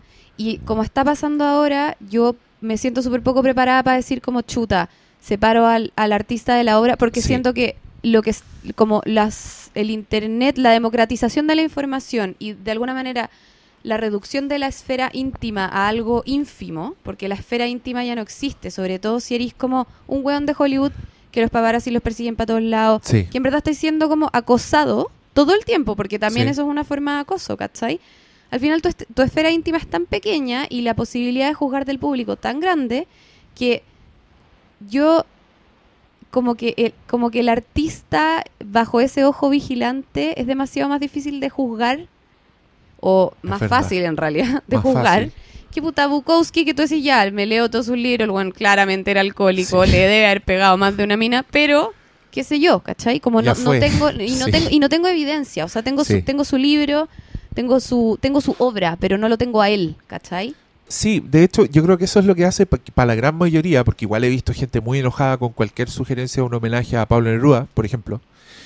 Eh, Ah. Pero la gran may- mayoría sí puede mantener esa distancia y, y- y- y se va a alegrar de y te, y te va a hacer un copy-paste de el poema de amor. Pero yo quería dar otro ejemplo, que hoy día The Shining, el resplandor de Stanley Kubrick, no podría hacerse. Porque ese weón llevó a su actriz, a Shirley Duvall, a un colapso nervioso. ¿Cachai? Mm. Porque el weón era súper Mm. perfeccionista, porque la mina lo sacaba de sus casillas y toda la weá. Pero yo creo, y esta es mi teoría personal de cinéfilo, es que Stanley Kubrick solo quería que la mina se viera como se ve en pantalla. Mm. El weón quería llevarla a ese estado de impotencia, que tú veías el resplandor y, y nunca has visto una víctima como esa, ¿cachai? Es la weona más la persona con más frágil, miedo que uno ha con más visto. miedo que uno ha Sí. visto. Y yo creo que Stanley Kubrick quería lograr eso, ¿cachai? Hoy día, con todos los ojos puestos en todas partes, o sea, una, una, una asistente de cámara con una con su polera de hashtag ni una menos, habría ido a Facebook y habría dicho, el señor Kubrick está haciendo esta weá con Shelley Duvall, un abuso de poder que está teniendo un efecto claro en ella, así físico, real. La weá está teniendo colapso nervioso, se desmaya. Si ustedes ven el making of en el Blu-ray de The Shining, se ven momentos así. En que la Shelley Duvall tiene un. ¿Es Shelley Duvall? ¿O lo estoy diciendo mal? ¿no? Ella es la actriz sí, de. ¿Sí? Yo digo Cheli, pero. Ya, la loca está teniendo. Se está desmayando. Se desmaya así como en cámara, como que pierde el conocimiento. Y Stanley Kubrick se da vuelta y pone una cara de puta la weona. Y se da vuelta y es como atiéndanla, el weón claramente apestado, mientras esta loca pierde el conocimiento en el suelo. Y en otro momento él le está diciendo, la está tratando como cabro chico, le está diciendo, Shelly, tenemos que hacer esta weá. Empie- ¿Qué necesitáis? ¿Necesitáis que te ponga música como el cabro chico? Le, le dice eso. ¿Necesitáis música? Y la buena le dice, no, Stanley, no necesito música. Entonces, ¿qué chucha querí? Onda, yo veía esa escena y decía, oh, el buen brígido. Mm. Esa weá hoy día no podría pasar. No. No. tendríamos el resplandor. ¿Cachai? Porque porque con todos los ojos encima del artista, el weón no, no, no, no puede cruzar esa línea. ¿Cachai? ¿Debió cruzarla alguna vez? No sé, Uy, quería hacer una pregunta parecida. A ver. Eso, pues, o sea, ¿era, ¿era válido que la cruzara, que cruzara esa línea para que tuviéramos el resplandor? O sea, Cagarse perdón, la no solo- de la, de la Yo, yo no, no voy para allá, digamos, pero yo, sé, yo creo que sí necesitamos llegar al resplandor. no sé si no sé si no tenerla, pero eran las únicas escuelas, eh, las únicas formas para llegar ahí. Sí, pues, Mira. podría haber habido otra. Yo, una vez, siendo estudiante de arte, creo que he contado esta weá en algún minuto. eh, tenía una compañera que hacía uno, uno performances. Ese era lo suyo. Nosotros, yo era más pintor, más, más dibujante, otros eran instaladores. Ella hacía performance. Y sus performances consistían en eh, maltrato hacia ella misma. ¿Cachai? Ella se amarraba a una silla, pedía que todos le tiraran tomates en una sala. Esa era la performance, mientras un profesor leía una wea. Eh, un día se me acerca y me dice, oye, Diego, ¿tú me podías ayudar para un trabajo? Y yo, sí. Eh, ¿Tenéis ropa negra? Sí, tengo ropa negra. Ya, mira, lo que van a hacer es que me, me tienen que empujar, me tienen que tirar al suelo, me tienen que pegar patadas. Era una. Ese era su, era su arte. Su, creo que su trabajo final, ella llevó toneladas de basura y se metió en la basura. Y era basura de verdad. La gente dice que había un olor insoportable en esa sala y que era espantoso. Y ella nadó en la peor basura imaginable durante su trabajo. Bueno, la cosa es que nos pidió que la maltratáramos y todo. ¿Y para dónde voy con esto? Voy a que mucha gente, hombres y mujeres, están dispuestos a ese tipo de sufrimientos para llegar al arte. ¿Cachai? Eh, yo he conocido actrices La, que son súper... Yo, sí, yo he conocido actrices que son de las que, oye, péguenme de verdad en la escena, no me importa. Esta weá se tiene que ver genuina, Bueno, ¿cachai? Nicole Kidman, que Nicole se ganó Kidman en el, Big Little Lies. el Emmy por Big Little Lies, en pedía, verdad que- terminaba pedía que la maltrataran. toda la escena. Claro, pedía que la maltrataran. Entonces, a lo que voy O sea- es que yo no culpo necesariamente a Kubrick de esa weá, ¿cachai? Sobre todo en una época donde el cine estaba tan bueno para el método, donde Dustin Hoffman pasaba una semana sin dormir para que se notara en cámara, ¿cachai? Eh, creo que es válido. El problema de esta, de esta situación en particular es que claramente no era consentida, ¿cachai? Y, y había un Ahí- abuso de poder que debió ser detectado a tiempo, pero que no lo fue, o lo fue, pero era Stanley Kubrick y era válido también, ¿cachai? También pensemos que, como dijimos antes, ha cambiado todo muy rápido. Entonces quizás esta weá, en ese momento, para ellos, no era tan terrible. Como lo sería ahora, que era el Y, punto y no de mi... existía el acceso del público A esa weá. a- Esa a weá era, un- una cortina, manera. era la cortina del mago de Oz que, completamente que te cerrada. exige ser mucho más como pro, consecuente, moral, ¿cachai? Claro. O sea, sí, sí, po. No cambiar de opinión, ni siquiera entre... Con todo lo bueno y lo malo que significa eso, si tiene muchas cosas buenas. Oye, yo tengo que alejarme un rato. Oh. Oh. Sí, que, no, llamo a Elisa. Eh, A la Elisa no le gustan estos temas. eh, pu- puede ser, Mm, puede ser está que no bien. tenga. Pero- No, se despertó pichoncita. bueno, después vemos si vamos a esto o no. Eh, ¿Sabes qué? A mí la discusión sobre el, sobre el tema de ah, cuáles son los límites del arte, eh, creo que nos podemos pasar eh, incluso más que sobre todo otro. Yo, yo creo que ahí es donde, donde se nos complica este... Porque es muy distinto hablar sobre, sobre no sé, po, violencia intrafamiliar, por ejemplo, que, que es un abuso igual de fuerte, eh, pero como es privado y no involucra una obra que será consumida por más gente, eh, es más fácil llegar a una conclusión. Mm. Yo siento que, que, que- que es donde llegamos al arte. En el arte es donde, donde se nos empieza a complicar todo esto. Porque no, no tenemos el mismo juicio sobre la política. Yo lo, lo que te decía, no puede ser que Trump salga elegido y aquí en Spacey, Rob Berman lo decía, cuando un presidente ficticio tiene que rendir más cuentas que un presidente real. Bueno, pero a lo, a lo mejor la clave acá, no sé Fer, qué opinas tú, pero está en la palabra consentimiento. Porque, por ejemplo, mi hermana, que estudia en, en Cambridge, en Inglaterra, eh, me cuenta que a los alumnos, sobre todo a los de pregrado, les hacen seminarios sobre lo que significa consentimiento. Como tú, si estás en una fiesta y una chica te dice, no sé, eso no es. O sea, esto sí, como entiende lo perfecto, porque tiene Va- muchos vamos a terminar problemas firmando contratos. con el límite dónde está, qué es lo que se consiente, a qué tú consentiste, ¿cachai? Entonces, creo que... Oye, pero es que eso es tan, no sé, encuentro que es una cuestión tan artificial. Si la seducción se trata de no dar respuestas tan directas, se trata de eso también. Es como que estamos tratando de, de darle una estructura artificial a, a- a cosas humanas, ¿cachai? Por este miedo a, a ir sobrepasando límites. No sé. O sea, encuentro bacán. Yo le, yo le echo la culpa al capitalismo. ¿Ya? Es que, es que Eh, eh, desarrolla, por favor. yo, yo creo que todo esto pasa por eh, literalmente los cuidados de las industrias. La- que las marcas se sientan, sientan un, aten- un atentado a su marca, ¿cachai? Eh, porque alguien en su Ah. empresa no, no todo lo- Fíjate, lo- los eh, contratos de recursos humanos para relaciones de personas en, en una empresa. Como la, em- como la empresa, como el gerente de recursos humanos no puede verse involucrado o porque eso afecta la dinámica en el interior de la empresa, una pareja que se conozca en el trabajo tiene que ir donde el gerente de recursos humanos y decirle, sabe que nosotros estamos empezando una relación. Cuando tú empiezas a, a- a dar vuelta como, porque tú dices, es súper artificial todo eso. Claro que es artificial.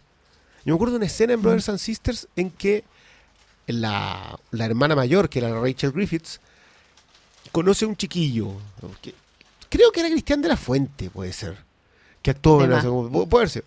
Y como que lo encuentra tan mino, claro, lo encuentra tan mino que dice, ya, yo me lo agarro.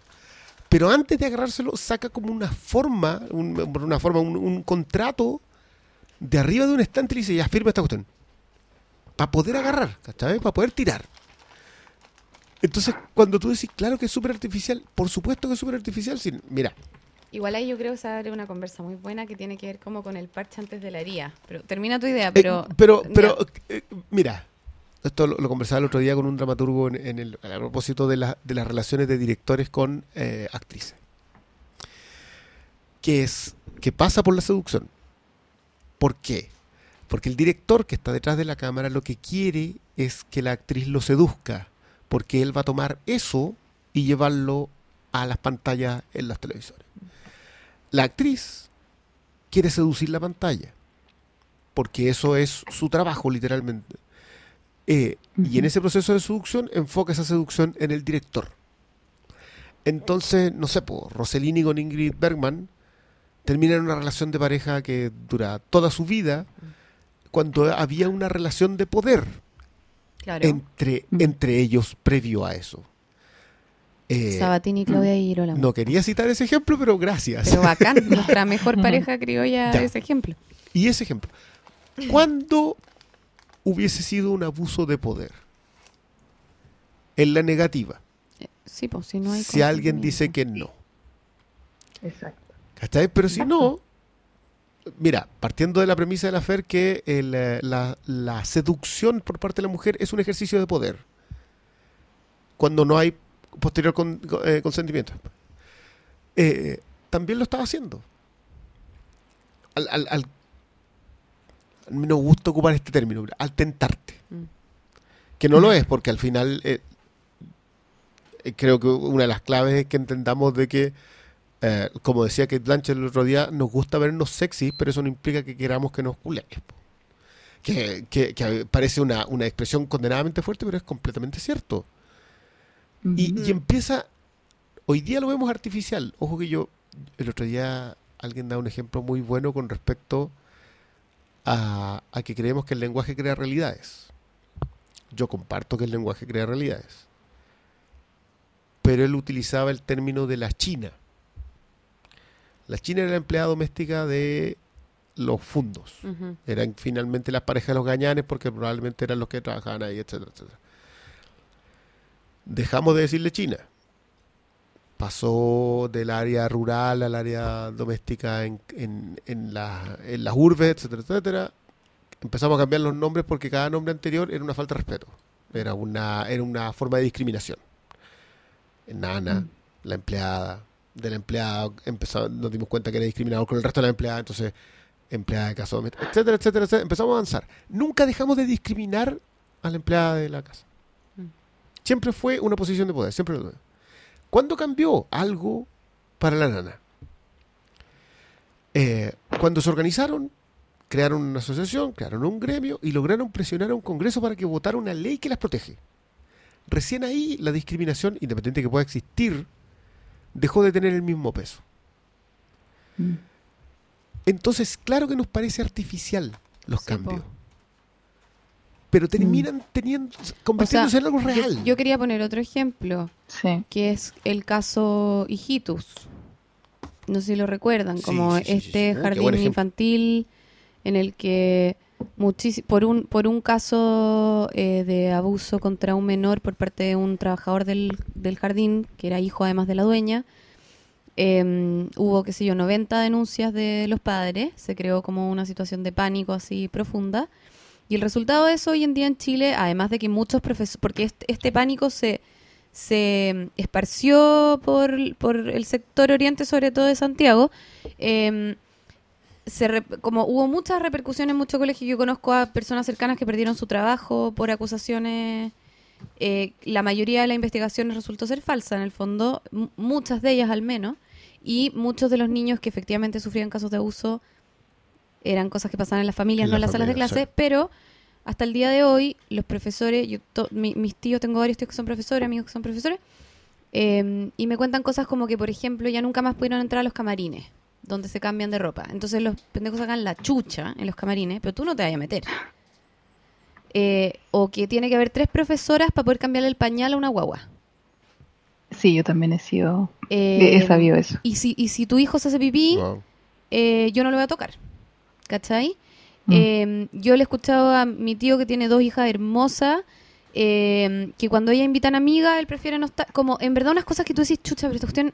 O sea, como, ¿de qué me estás hablando? ¿Cachai? Lo que decís tú, Fer, como, de alguna manera, como que se deforma la conducta para hacerle caso Mm. a algo que es como un parche, po. Como por el terror a la herida, no sé. Pero parece un parche. Pero en realidad es un Es cambio que ahí- profundo. Exacto, ahí, ahí hay un matiz porque nuevamente eh, he cambiado mi, mi opinión y sí, pues ahora con lo que me decís tú, Cristian, sí, siento que, que claro que puede ser necesario ese, ese acuerdo, po, que puede, puede generar como cambios más, más importantes y que juegan a favor de, de todas las partes. Pero claro, la, hay, hay matices, po, porque o, si o nos vamos el, muy proceso, la antesala es durísima, pues, porque en el fondo... Pucha, sí, po. Que- ¿sabes Hay, hay movimientos pendulares. Sí, eh, mira, qué, qué buen término que ocupáis. Yo siempre pongo, yo pongo el ejemplo del, del tirar la cuerda. Mm. Yo siento que no- nosotros Mm. teníamos un, un- un lugar en donde la cuerda tenía una raya y estaba puesta ahí al medio. Eh, y una serie de fuerzas, incluía y principalmente el feminismo, pegó un tirón en la cuerda, nos está arrastrando por el barro, ¿cachai? Y, y nos está llevando por cierto lado. Que ojo, yo creo que es merecido, ¿ah? a diferencia tuya, Fer, yo de verdad creo que después de, de todo lo que hemos construido como sistema de opresión, yo sí creo que, que una pasadita en el barro no nos hace mal. Creo que eventualmente nos vamos a parar y vamos a empezar a llegar a un consenso. No va a pasar luego, porque yo sé que muchos lo, lo tildan como ánimo de venganza, pero Y, y- y hay también... una cierta reciprocidad necesaria. Y, también como el despido, el borrar tu cara, el que yo siento también que es Sí. una primera, es como una muestra de, eh, de, de re- de reproche, de rechazo, que también tiene que ver como con lo fuerte del movimiento del que tú estás hablando. y lo que dice la Fer a propósito de la sombra, eh, Mm. quiere decir que eso es algo que de nosotros mismos que no queremos que vuelva a suceder. Ahora, si lo Mm. pensáis, lo, lo que decías tú a propósito de que se te reduce la esfera íntima, eventualmente cuando ya veamos que todos nos redujeron las esferas íntimas y nuestros fetiches, nuestros impulsos, no los puedes tener, vas a tener que empezar a generar eh, aceptación de eso en la sociedad en total. O sea, en el proceso de Buena, castigar- pensé que iba a ir para otro lado. ya, en el proceso de castigar la sombra, Sí, sí. vamos a tener que aceptar la sombra. Y que esas cosas que, consideramos las brutales, las, las malvadas, vamos a tener que empezar a dosificarlas de manera que sean una válvula de escape, porque deben serlo. Obvio, porque en verdad nos pertenecen, po. O sea, Es. Escucha, el, el- el tema a mí de, de Luis C.K. Me, me, me da mucha lata porque el humor es una, era una excelente válvula de escape hasta ahora para sacar esa, esas tendencias. Yo no creo que haya dejado de serlo. Ojalá. Sí, sí, lo, que pasa que, lo, lo que pasa con el caso de Luis C.K. es que, claro, tú te das cuenta que la, la perversión en el uso del... de- o sea, ahí está el tema. Es que tú perviertes Sí. ese uso sano del poder. Lo que tú hablabas de la seducción, Mm. por ejemplo, hay un uso sano del poder. Tú ejerces el poder de una manera, la, tu pareja lo ejerce del otro, hay una hay sesiones del control en la relación. Que, Mm. que, que creo que define, define mejor seducción. Pero cuando tú aplastas con el poder, eso ya hoy día ya creo que dejó de ser No aceptable. Y está bien, po. Sí, po. sí, po. está súper bien. Ahí yo iría a lo que, a lo que decía este amigo de, de Louis C.K. que les contaba en su podcast. Eh, en el fondo se llama Mark Macron, es otro comediante. Mark Maron. Tiene, una, tiene un podcast que se llama eh, What the Fuck, WTF. Y mm, eh, yo lo escucho hace un tiempo y lo encuentro como bien bacán. Y este capítulo me llamó la atención porque en el fondo él y Louis C.K. son amigos muy cercanos. Y lo que el tipo dice es que, bueno, esto era un rumor que se conocía, que él le había preguntado, que Louis le había dicho, no, son rumores y en verdad yo no voy a alimentar esa weá porque es, mentira. Em, decía que él se daba cuenta que la industria de la comedia era una industria que era muy dura con las mujeres. O sea, que era muy difícil entrar si tú eras mujer, que hay muchos más cómicos hombres que mujeres, y que Mm. eh, se- como decía, como muchas veces yo he sido, eh, no he tenido ningún tipo de compasión con eso, o sea, lo he pasado por alto, ¿cachai? No me he fijado en que para una mujer es más difícil entrar acá, así que filo. Y tengo vergüenza de haber sido cómplice de eso, porque me doy cuenta que lo que es esto en el fondo es una falta de empatía, ¿cachai? Estas mujeres, varias de las que les pasó esto con mi amigo, que él todo el rato lo dice, es mi amigo, em, yo las conozco eh, y, me, y me duele por lo que tuvieron que pasar y tengo vergüenza de que esto sea algo que exista, que haya sido permitido, que lo hayamos como dejado pasar entre todos. O sea, empatizo con su experiencia. Él cuenta una experiencia en que un profesor que él admiraba mucho en la universidad, eh, una vez lo invitó a tomar un café después de una clase, era como una clase creo como creativa de escritura, qué sé yo.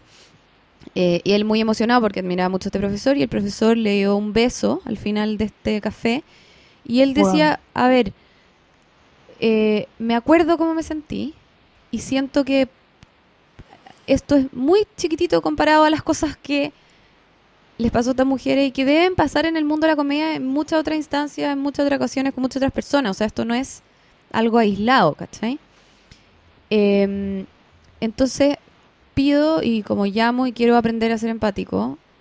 em, y al mismo tiempo les quiero decir que yo no voy a dejar de ser amigo de mi amigo. Y que creo que ahora es el momento en el que él más necesita amigos.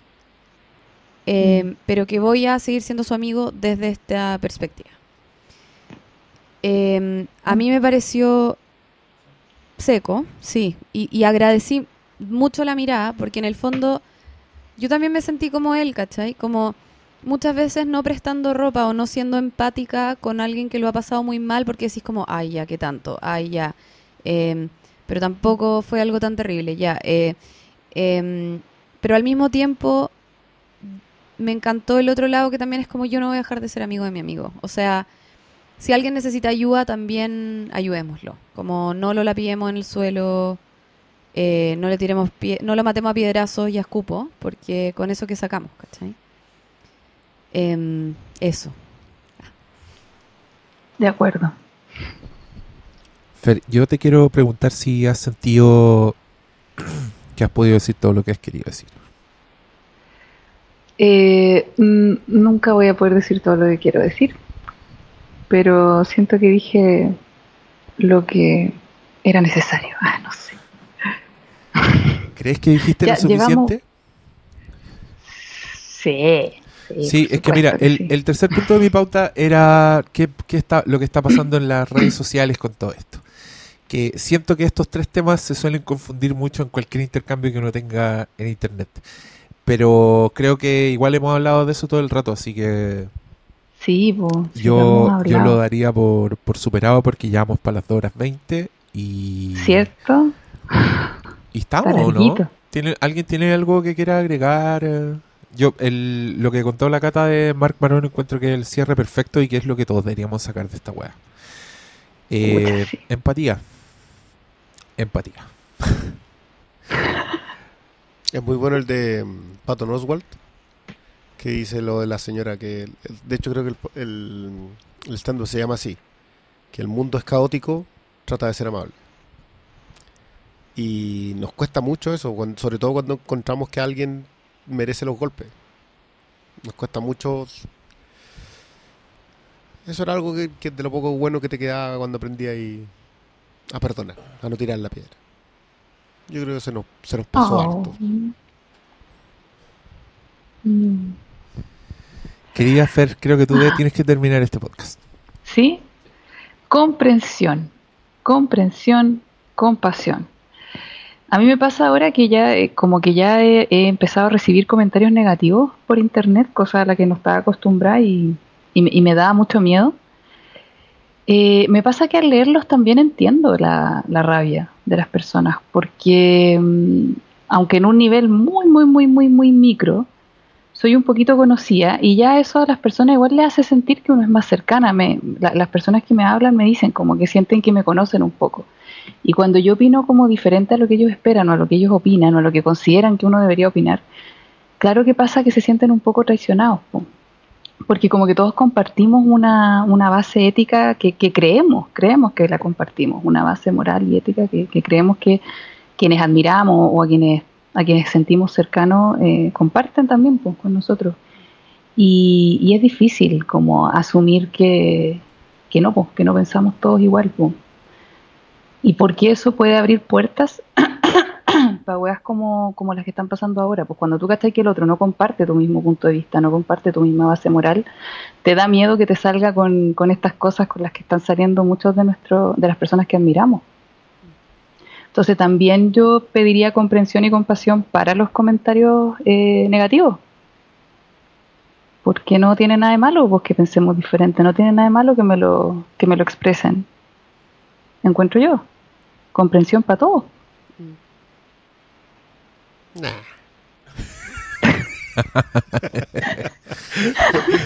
No. No, no, yo hay algunos que creo que sí están sujetos a debate y otros son eh, Yo, diferentes, mira, ¿no? yo, yo como he dicho, eh, muchas veces lo que yo veo en redes sociales es como eh, no diálogo. Entonces, claro, comprensión en la medida de lo posible. Ah, yo, yo hablo de comprensión, no pa, ¿tú crees que yo no le no le respondí a casi nadie? Yo respondí una un- uno solo de esos comentarios, Eh, pero del resto yo no respondo a nadie porque obvio, ¿para qué? Po? Me Ah, tú digo dices que, tú comprensión que también basta, como basta una- con comprender y, y- Es que, ¿sabéis que basta con esto? Yo creo que lo he hablado contigo, Diego. Eh, como de ver también el lugar desde, lo- desde donde el otro está escribiéndote. sí, lo has hablado. ¿Cachai? Y me ha hecho las cosas Sí. más fáciles. De hecho, yo eh, siento que mi, mi colega acá, Cristian, está menos acostumbrado a ese tipo de cosas. ¿Al de dónde viene? Y me llegan pantallazos de, mira. y yo, Briones, piensa dónde, de dónde te lo está diciendo. No, no, no, No yo, no yo, no soy... Ah, pero, pero me cuesta... Es que ahí lo que pasa es que Respira. eh, ¿Mm? hay muchas veces encuentro una lógica argumenta- argumental detrás de y hay otras veces en que no. Y las veces en que no, en realidad prefiero el pantallazo y, y este... Porque no le voy a contestar. Pero cuando hay una, una lógica de argumento detrás, Ah, que a la que yo- a la cual encuentro yo que lo que pasa es que sientes que la otra persona al frente es razonable y quieres argumentar con Sí. esa persona. No, pero es que Como el también, segundo intercambio pero ya te das cuenta que no, también, pero pensemos, también pensemos que la Fer es como la profesional de la comprensión, Sí, así, sí, literalmente. claro. Entonces, Hay te dedicas a eso. Hay un podcast que hicieron los de Welcome to Night Vale que se llama Conversations with People Who Hate Me. Que es un tipo que Quiero mm, buscar. eh, es buenísimo. Que es un tipo que mm, ha subido varios videos a internet, él es gay y sus videos son súper polémicos porque son como feliz día del heterosexual. Entiendo que te sientes muy atrapado en tu rutina, no sé qué. Y en el fondo como que espeja em, como el cobro de ciertas, no sé, como normalidades diría. Y a él lo hacen, pero cresta por internet. Le- le- lo trolean todo el día. Y eh, él eligió hacer un podcast en el que llama por teléfono a personas que le han dicho, Juan, suicídate, tírate un puente hoy día. Y los llama y hablan una hora por teléfono y les dice, a ver, oye, pero ¿por qué me dijiste esta cuestión? ¿Y quién erí? Y empieza a cachar quiénes son estas personas, dónde viven, por qué eligieron eso. Y terminan a veces en lugares que, que a lo mejor no son un aporte para ninguno de los dos o no, no tanto, pero hay unas cuestiones muy, muy impresionantes. Se termina siendo amigo de varios y todo. Así que... mm, Hermoso, me encantó, lo voy a hacer. hagamos ese capítulo del Flimcast, cabro. Empezamos a agarrarnos. No, gente llamamos, llamamos por teléfono a la gente que ¿Y, y dónde dejó de están los contactamos por interno. Producción se hace cargo de, de hacer los, los enlaces. Ya, ya. Va a ser como programa, Facilísimo, programa de Don. Francisco, pero millennial. Que, que la idea que habíamos Cuando tirado de las que- películas de los candidatos la, la sacaron. La... En el último podcast que hicimos hablamos de eso, así que te imagináis cuando, cuando comenté lo de Elvis con Catch. Ah, Sí, verdad. Bueno. Oye, yo también, para terminar, quería dejarlo a todos más deprimidos. Pero miren, hay una página Yay. que creo que es argentina, sí, que se llama tu ídolo es un forro.com.ar. Ah, yo lo escuché en el podcast de la Paloma. que vaya- vayan a verlo porque está impactante y me acabo de enterar que Neil deGrasse Tyson fue acusado de drogar y violar a una compañera de su universidad. Cállate, weón. No. Neil deGrasse Tyson. Arjona. está Bill Murray. Bill Murray está acusado de violencia doméstica y de haber amenazado a muerte a su ex esposa. Bill Murray, ese abuelito. Que Oye, todo- pero ya que nos aparecen puros hombres. Aparecen puro. Creo que hay una mujer. página. Hay una mujer. Ahí está ese señor que yo no sé Somos quién es. tan Se llama. Leonor Benedetto. ¿Quién, es, ¿Quién será Leonor Benedetto? Será tiene pinta de vieja Una argentina. forra. Dice justifica y facilita el acoso sexual y los abusos culpando y responsabilizando a las víctimas. Ah, es una persona que O sea, pero es mala como hombre, ¿cachai? Entonces, ella puso, me parece una locura arruinarle la carrera a Kevin Spacey cuando un pendejo de 14 años estaba en una fiesta de adultos donde había drogas y alcohol. ¿Y qué hacía allí? Ah, Muy bien. la wea. Bueno, creo, creo que yo de alguna forma dije eso sobre Roman, Roman Polanski. Ahora me siento mal. Sí. Bueno, no, que yo no lo dije, pero él lo cuenta así. Esa es la weá. Pero mm, Por lo tanto, eres, eres un forro. Hay, sí, soy un forro. Hay un... Pero eso también salía en los documentales y todo, como que eso igual me ha dado... Yo, yo sé que lo leí en una autobiografía, pero estaba como... no, y yo creo que ca- capaz que esa página está buena para echarle un vistazo y todo. Pero que igual em, es- eh, hay como, de nuevo, como hay que tener cuidado con meter a todo el mundo en el mismo saco que ha sido acusado una vez de algo, ¿cachai? Claro, claro, claro. Em, claro, lo que hablamos antes, ¿no? Como tiene que haber coherencia, tiene que quizá haber un camino judicial. Yo igual pensaba eso, como ¿cuántas veces sin que la justicia medie por ninguna parte una acusación puede destruir a alguien, ¿cachai? Claro. Ya lo hablábamos sobre este locutor de radio, dueño de una librería bastante conocido en Chile, que perdió su pega por una acusación que en verdad no tiene ni una base legal, ¿cachai? Así Em, es. No, yo No. sé. ¿Sabes qué? A mí me gustaría acotar un detalle sobre lo de Polanski. Yo, a propósito de cómo nos ponemos de acuerdo en temas legales y esos temas legales cambian las cosas. Eh, nos pusimos de acuerdo en que una menor de, de 14 años no puede, bajo ningún punto, generar eh, consen- eh, co- consentimiento. Eso es- Es una ley. lo- es una ley. Claro, Sí, es y una las ley. leyes son consensos sociales. Eh, y ahí para mí no hay vuelta atrás. Yo, independiente de cualquier otra excusa que tú puedes colocar, eh, que son atenuantes frente al delito. Entonces, yo sé que Polanski es un delincuente. El tipo está condenado en California. Es, es un eh, huyó del, del asunto. Creo que todas las otras atenuantes, incluidas, por cierto, la de la mm, que la misma mujer diga, saben que córtenla si eso ya, ya fue, Mm. eh, no quitan el hecho de que nos pusimos de acuerdo en que tener relaciones sexuales con una niña de 13 años es un delito. O sea, a mí no me cuesta eh, el juicio a Polanski. Su obra es un cuento aparte, pero sé que el tipo es eh, está condenado por haber tenido relaciones sexuales con una niña de 13 años. No, no- no sé si explico bien. Nos pusimos de acuerdo como sociedad en que eso era un delito y que se tiene que pagar con eh, sacarte de la sociedad y encerrarte en un determinado lugar. Ajá. Eh, y que te arranquís de eso porque tienes las redes para huir de eso, lo hace todavía más reprobable. No, no, no me puedo sacar eso. Pero puede separar su obra de... Sí, no sé. No, yo con De eso. aquello. Sí, lo que te dije, ya tener tanto ídolo que sabía que eran como. No, no, me, no, no sé si ídolo, pero gente a la que admiro. Entonces no me tiene problemas con eso. Eh, pero sí me incomoda que, que el tipo se las vaya a llevar peladas, excepto por un par de protestas afuera de donde le están entregando un premio. ¿Te gustaría verlo preso? Me gustaría que cumpliera la condena por el delito que cometió. Con el delito en el que todos estamos de acuerdo que cometió. O sea, que él reconoce que cometió. Y por el cual fue condenado. O sea, pero él dice que no sabía lo que estaba haciendo. Claro, pero es que, es, que, es que ahí, está el, ahí está el punto. Esas son atenuantes en relación al delito. El hecho existió. No entiendo qué, por qué me estáis hablando de estas cosas. No, no, no, quería acotar eso nomás que yo, me, Ah, yo, tenía ese problema con, con eso. Ya, sentía que tenía que responder algo. Sí, eso. No, Ya. no, no, para nada. No, no, hay- no un cuestionamiento en respecto a lo Ya. que sintamos el rato. Fair. No quiero Ah, que después sintáis que ya, no no, pudiste que- decir lo que, todo lo que queríais decir. ¿Por qué? Sí, no importa. Porque todos tengo tenemos culpas. Todos tenemos culpas. No, ya, acá ya son las 8 de la mañana. Yo como que igual me quiero acostar. Ya, después de eso, buenas noches los pastores. sí. Acá son las una, así que también sería bueno. Despídense, pues, cabros. ¿Viste, viste? Cabros, ustedes, ¿Viste, despídense. viste? Buenas noches o buenos días, Fer. Gracias. Vaya a contarse. Muy bien. Besito a Voy a a trabajar distancia. ahora. Oh, Eh, No, mentira. Gracias Cata. por la conversa. sí, ojalá a la gente Sí. le guste. Fue fue hecha con el ánimo de, con el con el ánimo de, de dialogar Mm. y de Sí, y de provocar un poquito también, un poquito de conversación. sí. Ya. Estuvo buena, buena, buena la conversa. También se la agradezco mucho, cabros. Muchas gracias por seguirme considerando, aunque esté a la distancia.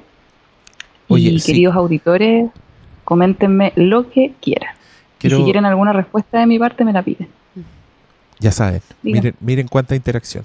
Yo quiero aprovechar de decir que esta fue la llamada de Skype más perfecta que he tenido en toda mi vida. Sí. ¿Cachaste? Cuando una la interrupción. al final, Sí. perfecto. Cuando, cuando tenemos una reunión de Skype por teléfono, puta la weá. si, es de pe- si fuera de pega la weá, estaría cortada a cinco. Esto significa que de verdad nos están espiando y somos súper interesantes. Ah, nos escucharon Sí. de corrido. Qué ¿Les gusta el? Eso ya. Eh, baje- gracias Skype por traernos a Fer. Una distancia. me- yo estoy fascinado. Esta es la primera vez que hago un podcast con Skype y fue, Perfecto. fue hermoso. Espero que ustedes lo, bueno, lo- qué lo bueno. sepan apreciar y les haya gustado. Gracias por escucharnos. Gracias por compartirnos. Buenas noches. Buenas noches. Chao.